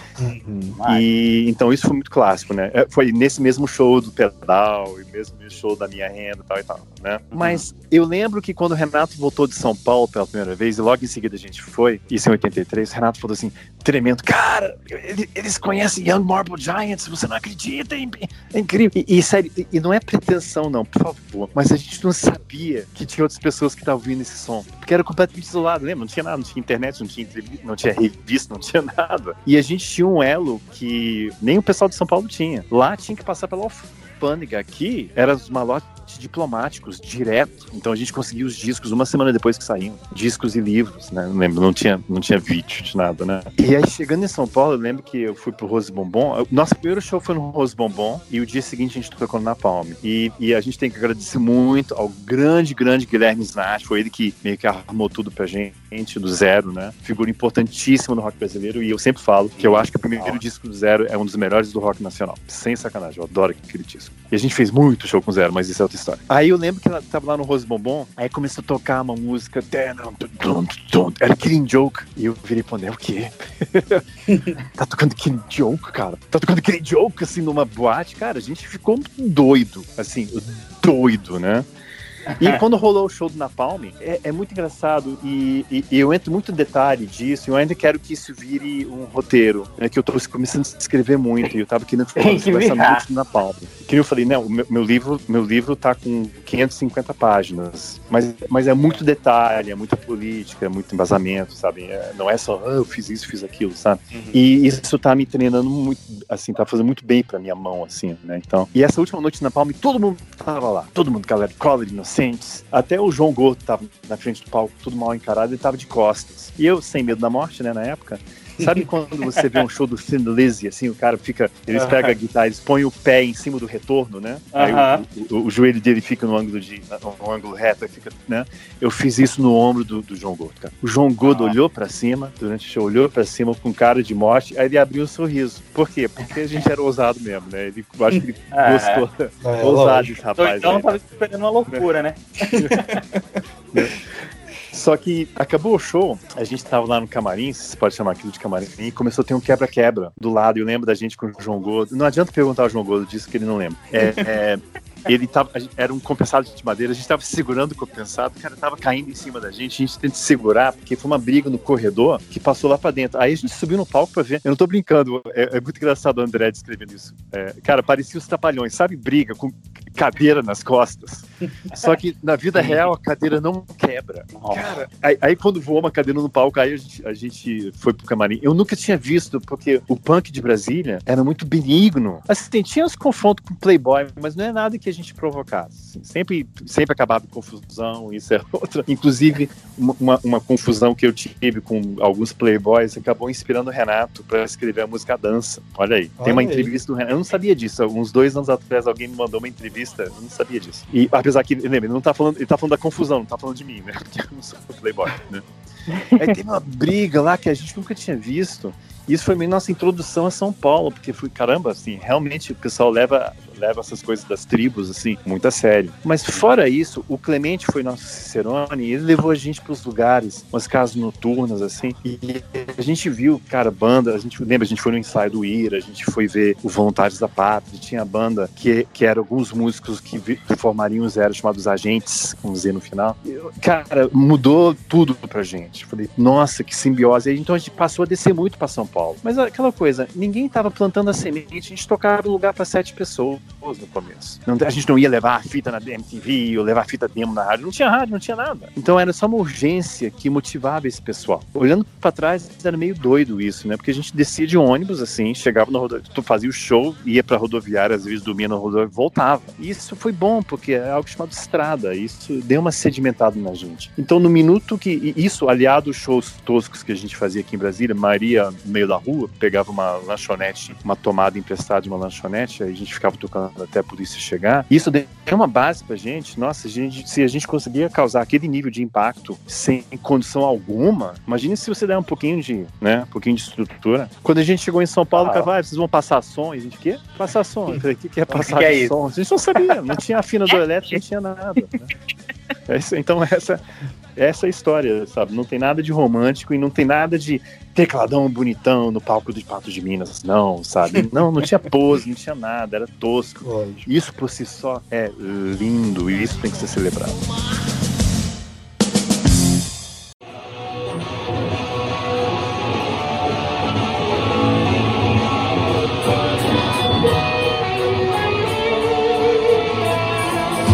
Cara, você me falou uma coisa no telefone que eu, eu achei muito curioso, que é, é o motivo até do, do, de eu ter te escolhido como um dos grandes representantes desse pódio documentário. É, você me disse, eu sou um dos poucos que não fumou maconha da turma da, da colina, então sou o que tem as melhores lembranças. Então isso me deixa muito esperançoso pela sua biografia. E o que, que a gente pode esperar realmente nessa sua biografia que você acha que não foi tão explorada assim em outras obras, em entrevistas, documentários, etc? Eu não sei, é um, um que eu sei escrever, né? Você não pode confiar num cara que tem um ghostwriter. Né? Uhum. Dois. eu lembro, eu realmente lembro de tudo, com nível de detalhe, assim, é, é, é, eu ainda tenho que terminar, lembra? Eu, eu, eu, eu tinha terminado o livro em Uhum. fevereiro de 2019. Terminei. Eu já estava mandando para edição. Só que aí, né, a humanidade parou por conta dessa história toda, né? E aí eu resolvi se- puxar o freio de mão e fui fazer outras coisas, mas foi até bom, assim, porque vão, vão, vão entrar muita coisa bacana em virtude de tudo que está acontecendo. Mas realmente é, é o fato de ter sido caretão. É engraçado que o livro é um livro de sex, drugs and rock and roll, como qualquer outra biografia. Só que a diferença é que o drugs eram de outras pessoas. Então, normalmente quando o cara tá no auge do sucesso, ele tá todo infeliz e tá drogadão e drogas pra todo lado. Quando a gente tava no auge do sucesso, eu tava igualmente infeliz, mas era por causa da droga dos outros, cara, porque era tanta maconha. E a gente foi pegar uma equipe técnica, assim, de um bando de amador aqui de Brasília, todos amigos, né? Mais amigos da galera, não eram nem tantos meus. Era tanta maconha. Era no hotel, era no camarim, era no ônibus, não sei o que. Na, na época eu dividi apartamento com o Jander, né? Foi um grande erro. E, e o Negrete ia lá todo dia, e o Fred, outro, de nós. E era tanta maconha, então nem em casa eu conseguia, nem em casa eu conseguia fugir. Cara, então tava me enlouquecendo aquilo. E aquilo foi afetando a música, infelizmente, né? E então, na época que a gente foi, pô, a gente veio do, do Concreto Já Achou, do Nunca Fomos Tão Brasileiros, com músicas. Nunca Fomos brasileiros, Tão Brasileiros tem algumas músicas que não entraram na, no primeiro Concreto, né? Por exemplo, a Códigos, alguns clássicos da Pepe Censura. Mas tem músicas novas que já estavam apontando um caminho novo, por exemplo, a Ida. Uhum. E aí, né, quando chegou o terceiro disco, o meu mojo eu acho que tinha ido embora. Eu tava detestando morar no Rio, né? Pra mim foi um grande erro. A gente devia ter mudado pra São Paulo. E, e eu tava esgotado, cara, porque era droga demais, né? Mas, mas não era meu, entendeu? Era, droga, era maconha o tempo inteiro. Eu não aguentava mais, cara. Então, infelizmente, sofreu. Demorou muito eu conseguir meu mojo. Eu acho que eu tive que ir embora do Brasil pra poder voltar meu mojo. Eu entendo a sensação. Como que era a sua relação com o Renato lá no início da turma? Compara com como é, essa relação se tornou e se sedimentou nos últimos anos, pra gente fazer aí um paralelo do antes e depois. Hum, alright, bem. é, o Renato era um amigo, né? Que era mais alguém da turma, né? Eu não via o Renato com esse Messias todo, porque eu não tava né, lucrando dele, né? Ele era um cara muito bem versado, mais velho. O Renato é que meio que foi uma ponte. E tem uma coisa engraçada, depois vocês procuram na internet, é, tem algumas pessoas que estão me ajudando na colaboração né, de- do, do futuro acervo, né? ah, do, do Mu- Museu Capital do Rock. A gente está começando a. Na, na verdade, essa é a primeira entrevista que eu estou falando a respeito oficialmente. Então, Olha aí. Vocês queriam exclusivo, você já tem, né?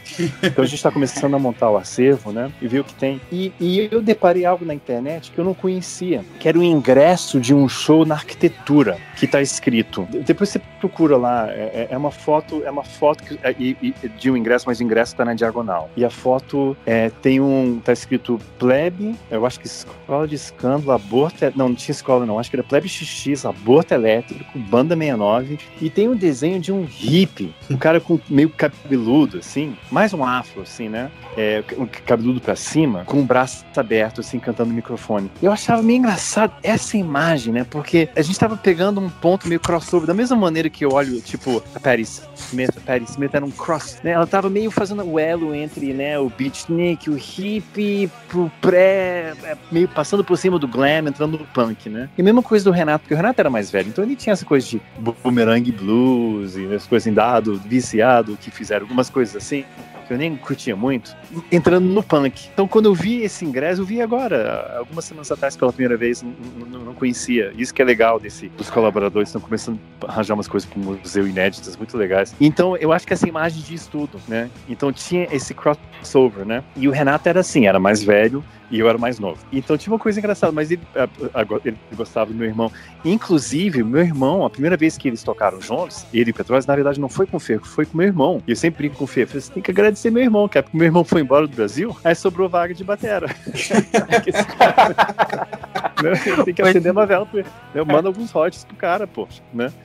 E então foi a primeira vez que eles tocaram, né? Mas na época aquela coisa, tocando é, é, é, Ramones e coisas assim, Uriah Heep, que ainda tinha as coisas do metal, do pré-metal, que as pessoas ouviam, que ouviam Ramones, mas também ouviam Slade, Sweet, e algumas coisas mais de hard rock, coisas assim. Era, era um momento meio engraçado, né? as bandas foram crescendo, né? E a gente, a Legião e a Plebe, né? Sempre rolou uma, uma, simbiose muito bacana, a gente fez muita coisa juntos, né, lembra? Um bando de show juntos, mas tinha um respeito muito legal do Renato, porque, lembra, o Renato era o nosso amigo, ele não, ele não era o nosso provedor. A gente não tocava nenhuma música, inclusive a gente sacaneava. A música Bandas BSB, a gente sacaneia, né? Já estou, uhum. a primeira parte, que nem eu falei, já estou farto de bandas que me perguntam que país é esse, né? Assim, sacaneando o Renato. E ele gostava desse lado sacando da plebe. Ele gostava tanto que foi meio padrinho da banda e ele foi. Um, ele que escreveu o release, não sei se você sabe disso, ele que escreveu o release do Concreto Já Achou. Sim. Então olha essa constelação nesse disco, né? Concreto já achou, já as músicas que tem, né? Flávio Coker fazendo a capa, o Claudio Pibe, que era da galera do Cacete Planeta, né? Do, do, do jornal de, o Diário, como é que é o Planeta Diário, fazendo a arte gráfica, o Ebs produzindo e o Renato escrevendo no release, cara. Então tinha uma constelação boa. E tinha a Fernanda Abreu né, nesse ah, disco. Fernanda Abreu cantando. Fazendo o Sexy Karatê. exato. E o Jorge Israel, o cara mais simpático do rock brasileiro, fazendo o saxofone de, e o arranjo de, uh, de sopro na música Seu Jogo. Então teve uma constelação boa, assim, né? Isso foi, isso foi bem bacana. Aí as bandas foram, né? Ficando maiores tal e tal. E, e, e, no caso da Plebe, era um pouco diferente porque a gente conseguia se separar um pouquinho disso, né? Assim, é, eu, eu, eu nunca fui refém né, do rock and roll, né? já o Renato tava meio entrando nessa, assim, e, e, e, deve ser difícil, assim, a cada cinco shows, assim, chega alguém para mim muito emocionado, fala assim, caramba, cara, como é que você sabia disso? Quem te falou, sabe? Uma letra ou outra realmente toca a pessoa, né? Uhum. Hum, ok. Mas lembra, as letras da plebe são diferentes. Eles tocam as pessoas, mas não dessa maneira na jugular que o Renato desce dentro da alma da pessoa, sabe? Eu tento imaginar, no caso do Renato, 100 pessoas chegando cada minuto, meu Deus do céu, como é que você soube, né?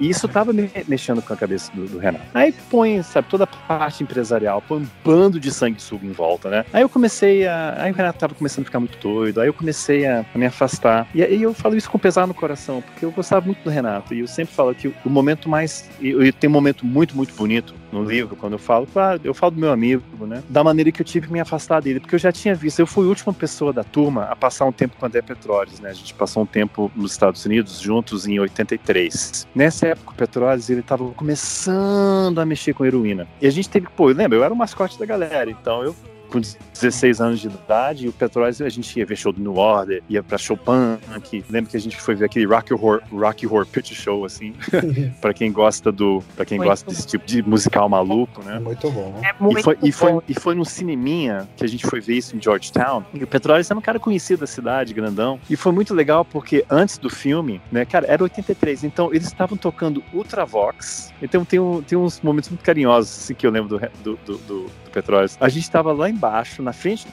cinema, quer dizer, no, na frente da tela.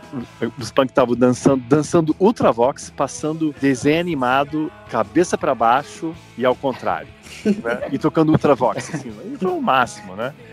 E então eu, eu, falo isso com uma dor no coração, porque quando foi embora eu não vi mais o Petróleos. O Petróleos já tinha mudado, depois ele mudou para Alemanha, ele se vestiu em heroína, ele queria visitar a gente, que era muito amigo do André, e ele queria vir pro Brasil, ele mandou uma carta pra gente que falou assim, que ele encontrou o orgasmo permanente, né? Hum. E para quem conhece a banda The Stranglers, tem uma música chamada Golden Brown, Texture Like Sun. Golden Brown, heroína. Ele encontrou heroína. E eu, eu lembro quando ele começou a, a, se viciar. E ele era muito legal comigo, mas quando ele andava com essa turma, eu não existia, ele passava por mim, que isso, pô, eu tinha 16 anos, cara, isso eu doía, né? Uhum. Assim, mais de um meninão, né? Pô, cara de 18, 19, 20 anos tratando assim, ach- sei lá, não entrava na minha cabeça isso. Agora, com o lance do poder, né, do em inglês, ah, você chama peer pressure, né? Tipo, a pressão das pessoas em volta. Então ele mudava de figura. Aí eventualmente se viciou. A gente usou ah, essa letra, né? Inclusive para fazer eu e o André, a gente fez a música Seu Jogo, né? Que foi em cima do orgasmo permanente que ele tinha descoberto, né? Que acabou entrando no concreto já rachou. Do mesmo Petróis que estava presente no primeiro show da Plebe, que ele tinha voltado da África do Sul e estava presente no primeiro show da Plebe. E eu tava vendo o Renato descer esse mesmo caminho. E ninguém falando nada, né? Porque sabe como é que é, né? Pô, tá lucrando, né? Vou falar o quê? E, e então eu assim, como a plebe nunca dependeu do Renato em termos de carreira ou composição, eu pude me dar o luxo, se você pode falar isso, né? Eu falo com pesar, de me afastar do Renato. Bom, o resto é história, né? Então é, é, é um pouco triste, assim. É, é um pouco triste, sabe? O, o, é, é, o que adianta esse sucesso todo se você for um cara miserável, assim? E uma das últimas vezes que eu vi o Renato, ele foi gravar com a gente em 92, né, no disco Mais Raiva do que Medo. Ele foi gravar Pressão Social com a gente. Aí chegou lá com dois Michê, dois Michê ficaram lá no canto de cabeça baixa. Foi horrível, foi horrível. Meu e eu sabia uma energia que era muito ruim e as pessoas meio que deixando, né? Right? Meio que deixando, né? Deixando e olha aí, né? Então é, vale a pena, né? Você vê, por exemplo, sei lá, quando o Michael Jackson morreu, demonstrou assim, esquece todas as coisas do- do- dos processos em cima, vamos antes disso, né? Pô, como o cara encantou o mundo, sabe? Um talento assim inacreditável, né? As caridades, tal e tal. Tudo bem, talvez tinha algo por trás das caridades, né? Mas você vê esse lado bonito, assim, né? O que ele fez com a fama dele, mas esse outro lado feio, horroroso, que acabou virando um freak, né? Um É. freak. E o Renato tava um freak, assim. E a última vez que eu vi o Renato vivo foi no shopping da Gávea. E o cara tava completamente doido numa quarta-feira à tarde, arrastando um suéter no chão, falando, "Oh, oh", cantando alto, cara. O Renato. Obviamente ninguém, não tinha celular, não tinha nada, porque isso seria filmado e, e estaria em to- todos os lugares. Ainda bem que ninguém filmou isso. Aí eu fui falar com o Renato e aí eu, ah, ok, né? Falei, tudo bem. Aí ele lembra que ele colocou a mão no meu dedo, no meu peito e falou assim: É, ó, eu gravei com vocês que tinha acabado de gravar com a gente. Eu não faço, eu gravei de graça, eu não faço isso por ninguém. Assim, tudo bem. Assim, eu assim, era uma, é, talvez era a maneira de ele demonstrar carinho, assim, mas é- foi, foi uma coisa meio amea- ameaçadora, na verdade. Mas é um pouco triste, então, toda essa briga, sabe, toda essa confusão, eu sei lá, pra mim parece um bando de chihuahua latindo em volta da tumba do Renato, sabe? E eu, eu, e eu acho triste isso, né? É triste. É triste, é, é triste. E porque, poxa, assim, é, tudo bem, é um legado incrível que ele deixou e tudo mais. Quer dizer, mais as músicas do começo, né? Porque eu nunca gostei das coisas no final. Ah, sei lá. Você sabe, vale a pena ser tão infeliz, sabe? Vale isso. Ah.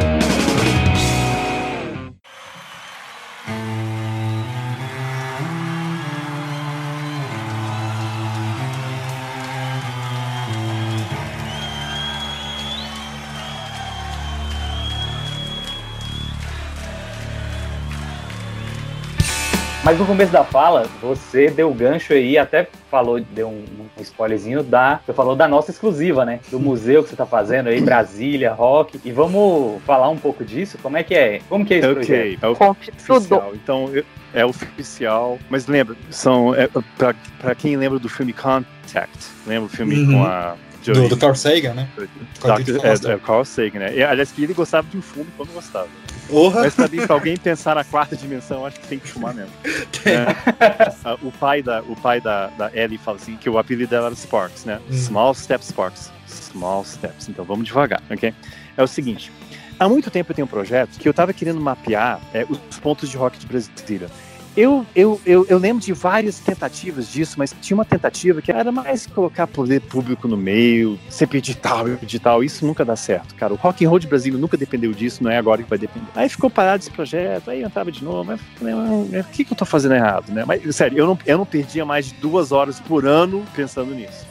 Mas aí um colega meu me ligou e ele falou assim, Felipe, lembra aquele seu projeto? Eu falei, eu, cara, eu falei, desculpa, eu, eu- não tava sendo pre- prepotente, não. Eu falei, que projeto? Nossa, dos marcos históricos, né? Eu falei, ah, pô, não, ó, o pessoal aqui da UPS gostou, UPS, né? A faculdade aqui de Brasília, que são os pioneiros, assim, com curso de turismo, eles estão adorando a ideia, né? Então, qual é o segredo? Público-privado. Ok, a gente teve uma reunião, eles chamaram a, a, a Secretaria de Turismo. Pronto, está acontecendo. Então a gente está mapeando os 25 a 30 pontos. E para quem conhece Brasília, lógico, são lugares bem clássicos, né? Desde o Beirute, o Tato Galpão, que hoje em dia é o Espaço Cultural Renato Russo. Né? Um, você tem Brasília Rádio Centro, onde as bandas ensaiavam. Tem uh, o local de nascimento de cada banda. Então tem o local exato. Para turista, cara, é muito bacana. É muito e pro entusiasta você ir no local exato onde o, o aborto elétrico nasceu, que, lá na colina.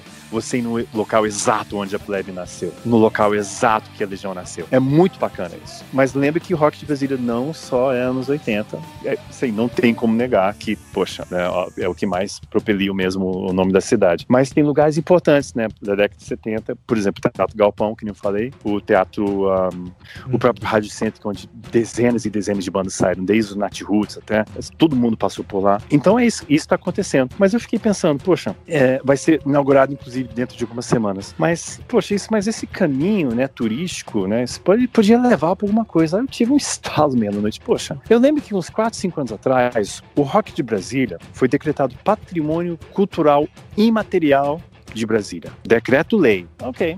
Eu Uau. lembro que imaterial. Alright, me ligaram, o que, que você acha disso? Aí eu falei, hum, imaterial, você chama de imaterial, então é imaterial, porque não tem lugar para tocar, as casas noturnas estão completamente fechadas para bandas autorais, só toca cover. Brasília virou palco agora desses, desses bandas sertanejas de axé, mal tem lugar para rock, não tem casa noturna de médio porte, Uhum. ou você toca para 200 pessoas ou você toca para 8 mil, mas não tem nada para 4, 3, 2 mil, sabe? Então isso acaba limitando um pouquinho o acesso das pessoas. E, e para piorar tudo, com a lei do silêncio e com o sucateamento das áreas reservadas para cultura em Brasília, não dá nem para fazer show, né? Num lugar reservado, por exemplo, a Concha Acústica de Brasília, né? Hoje em dia tá cheio de prédio em volta. Então quando tem um show lá, prédios que não deveriam estar de acordo com o projeto inicial, né? E já que Brasília é uma cidade tombada, eles conseguiram fazer uma maracutaia pra fazer isso, né? Mas você sabe que as pessoas não derrubam prédio, só constroem mais. Então quando alguém tenta fazer um show lá, aí baixa a polícia e fecha tudo. Aí um desembargador um mal-humorado liga pro colega dele e fecha o lugar. Então não tem lugar. Então isso é o que eu falava assim. Pô, vocês decretam o rock de Brasília, né, patrimônio histórico. Ótimo, mas e aí? Show me the money, né? Cinco anos depois eu tive um instalo. Ah, então eu vou usar isso para rodar. Eu vou colocar isso para rodar. Então, oficial, né? Já já o website vai estar operacional. E o primeiro passo é acervo, né? Porque museu é acervo e gestão. Então, estamos criando um instituto, tá rolando tudo. A gente já tá com pô, carta de anuência para todo lado. Todo mundo tá doando equipamento. Então, eu tô com equipamento original de quase todo mundo. E quando for, a gente entra em contato com o espólio do Renato. E lógico, né? A gente vai querer algumas coisas. Mas o mais importante é que não depende, porque o rock de Brasília é muito maior do que tudo isso. São 60 anos de rock de Brasília, isso que as pessoas não lembram. Já tinha banda tocando aqui desde a década de 60. Assim, é claro que a maior parte da exposição vai ser parte dos anos 80, mas é importante a gente celebrar isso. As décadas de 70, cara, que tinha umas bandas assim, Tela, né? Mel da Terra, é, Pôr do Sol. Obviamente, pelos nomes, você acha que provavelmente eu não vou gostar muito do som. Mas é importante frisar, assim, que essas bandas meio que sedimentaram, sabe? A gente não chegou, assim, detonando tudo. Já tinha uma galera na nossa frente, né? E desde a década de 60, tem bandas, eu já tô com carta de anuência de tudo, cara, de instrumentos originais. Tinha uma banda chamada Os Primitivos, que inclusive chegaram a gravar um disco em 68, cara. Uma banda de Brasília. Então é muito bacana celebrar isso. Né? Então, tem uma coisa, eu não sei se é a água de Brasília, mas obviamente eu, tudo que eu já, já expliquei no começo, é que essa aridez, esse isolamento físico e cultural, lembra que eu falo físico porque Brasília ficava meio longe de tudo, né? E as passagens aéreas eram meio caras, assim. Esse isolamento, né? E essa junção forçada de todas as culturas forçou esse som. E não foi só nos anos 80, não. Então temos coisas muito bacanas. A gente vai recriar fachadas de lugares famosos de Brasília, salas de ensaio clássicos, assim, fora todas as décadas, coisas temáticas. Inclusive, já estou com. Autêntica veraneio vascaína, olha aí. Olha aí. Né? O negócio é sério, o negócio é, É, sério. vem né? dobrando a esquerda. né?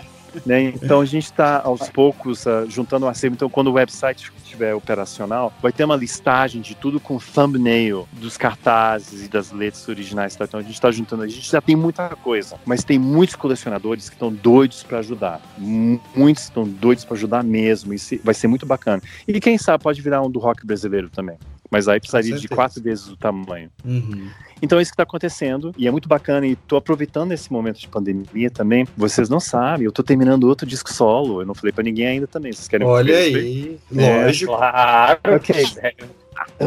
Quando a gente lançou Evolução, Evolução foi uma coisa muito legal, né? Porque Evolução são 28 músicas, é plebe, mas não é, né? Que nem eu falei é um musical, então tem coisas orquestrais, tem toda a narrativa, né, da, da, história do homem a partir do, a partir do Homo sapiens até hoje em dia. Volume 1, volume 2, né? Pouco ambicioso, pretencioso, Who cares? Vamos nessa, é punk, né? Vamos nessa, né? E, que nem eu falei, o volume 2 vai sair. Mas eu tomei um gosto, e eu também, eu tenho um background de composição muito calcado em cima de musical, porque quando eu era moleque, eu morava nos Estados Unidos, e o tempo inteiro, obviamente Tommy, claro, uma grande referência, mas eu assim, a Noviça Rebelde, a Godspell, inclusive, um, talvez mais importante para mim, que era o Violinista no Telhado. Eu tava com uma ideia na cabeça, e engraçado que eu tava fazendo isso mais ou menos paralelo, evolução, mas não era tipo eu fazer uma música, ah, isso aqui não serve para, não, vou usar isso, né? Vou descartar. Eu, eu, vejo muito, quando eu vejo muito musicais brasileiros, às vezes eu sinto que os compositores estão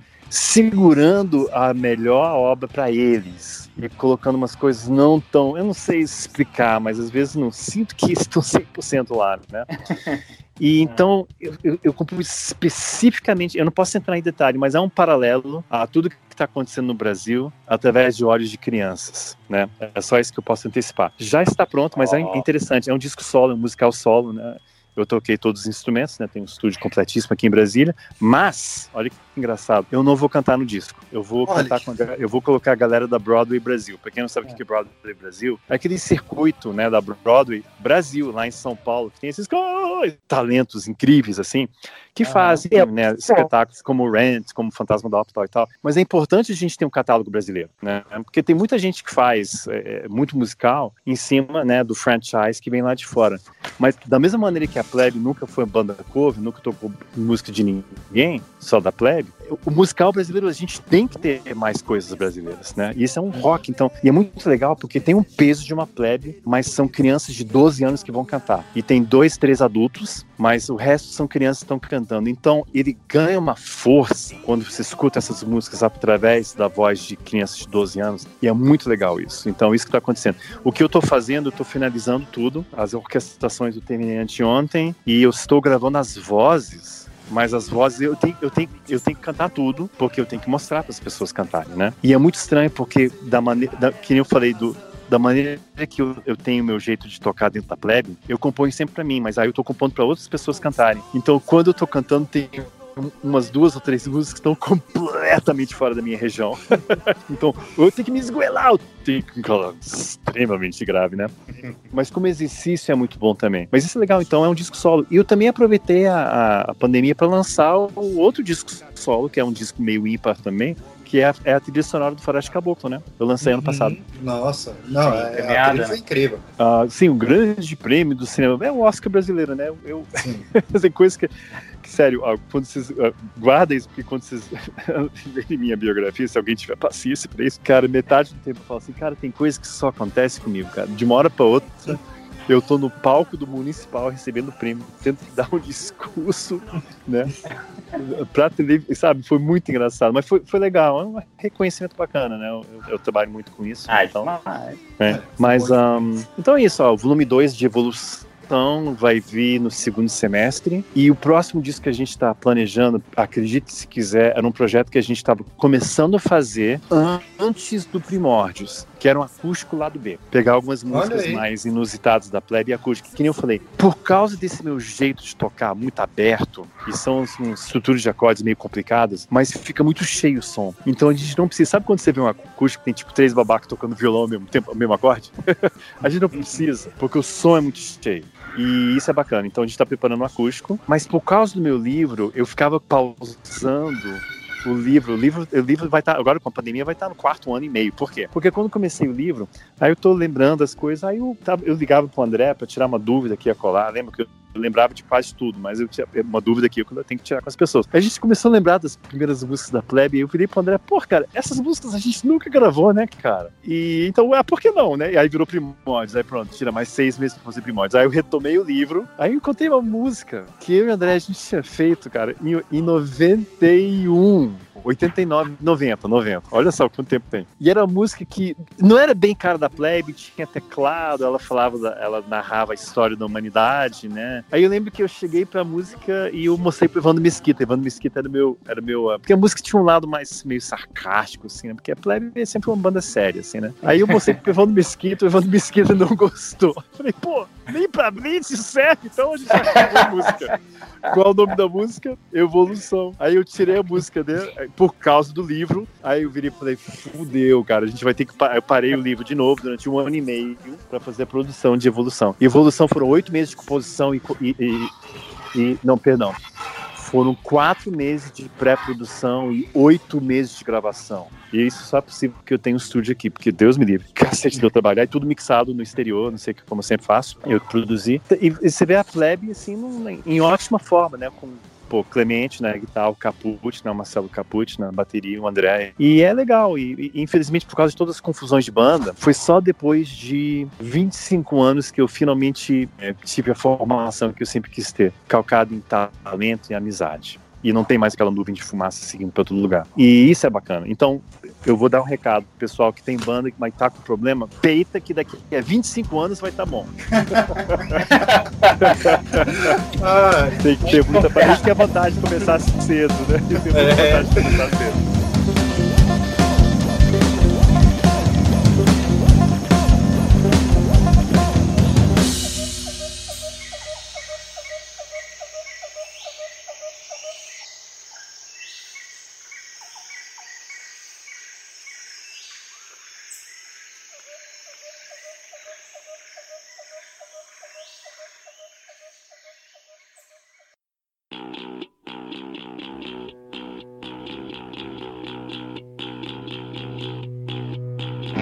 Fala galera, eu sou o Digão do Raimundos e fica aí para escutar a parte 3 desse especial do Rock de Brasília. Tamo junto.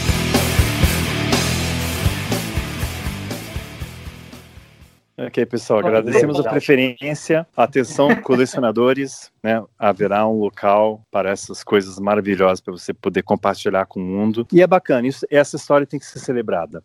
Entendi. Mas lembra que não é só de anos 80 que vive Brasília, não. Isso é importante. E Exatamente. o museu vai calcar em cima disso. São 60 anos de, de história, 60 anos de rock and roll. então, ó, fica aí que daqui a dois dias, ó, esse episódio está sendo na terça-feira, na quinta-feira sai a parte final dessa trilogia falando lá com o Digão do Raimundos e batendo um papo solto sobre os anos 90 de Brasília. Não perca que tá bem bacana. Valeu, galera, e até mais. E Felipe, cara, Valeu. de coração, Obrigado aí. Já peço desculpa por toda essa injeção de saco e mensagem. É, é, me assustou um pouquinho o fala de vocês, mas tudo bem. Eu deixo passar. me assustou um pouco, né? Parecia rádio carioca, pô. Valeu, meu querido. Abraço, pessoal. Tá dessa vez.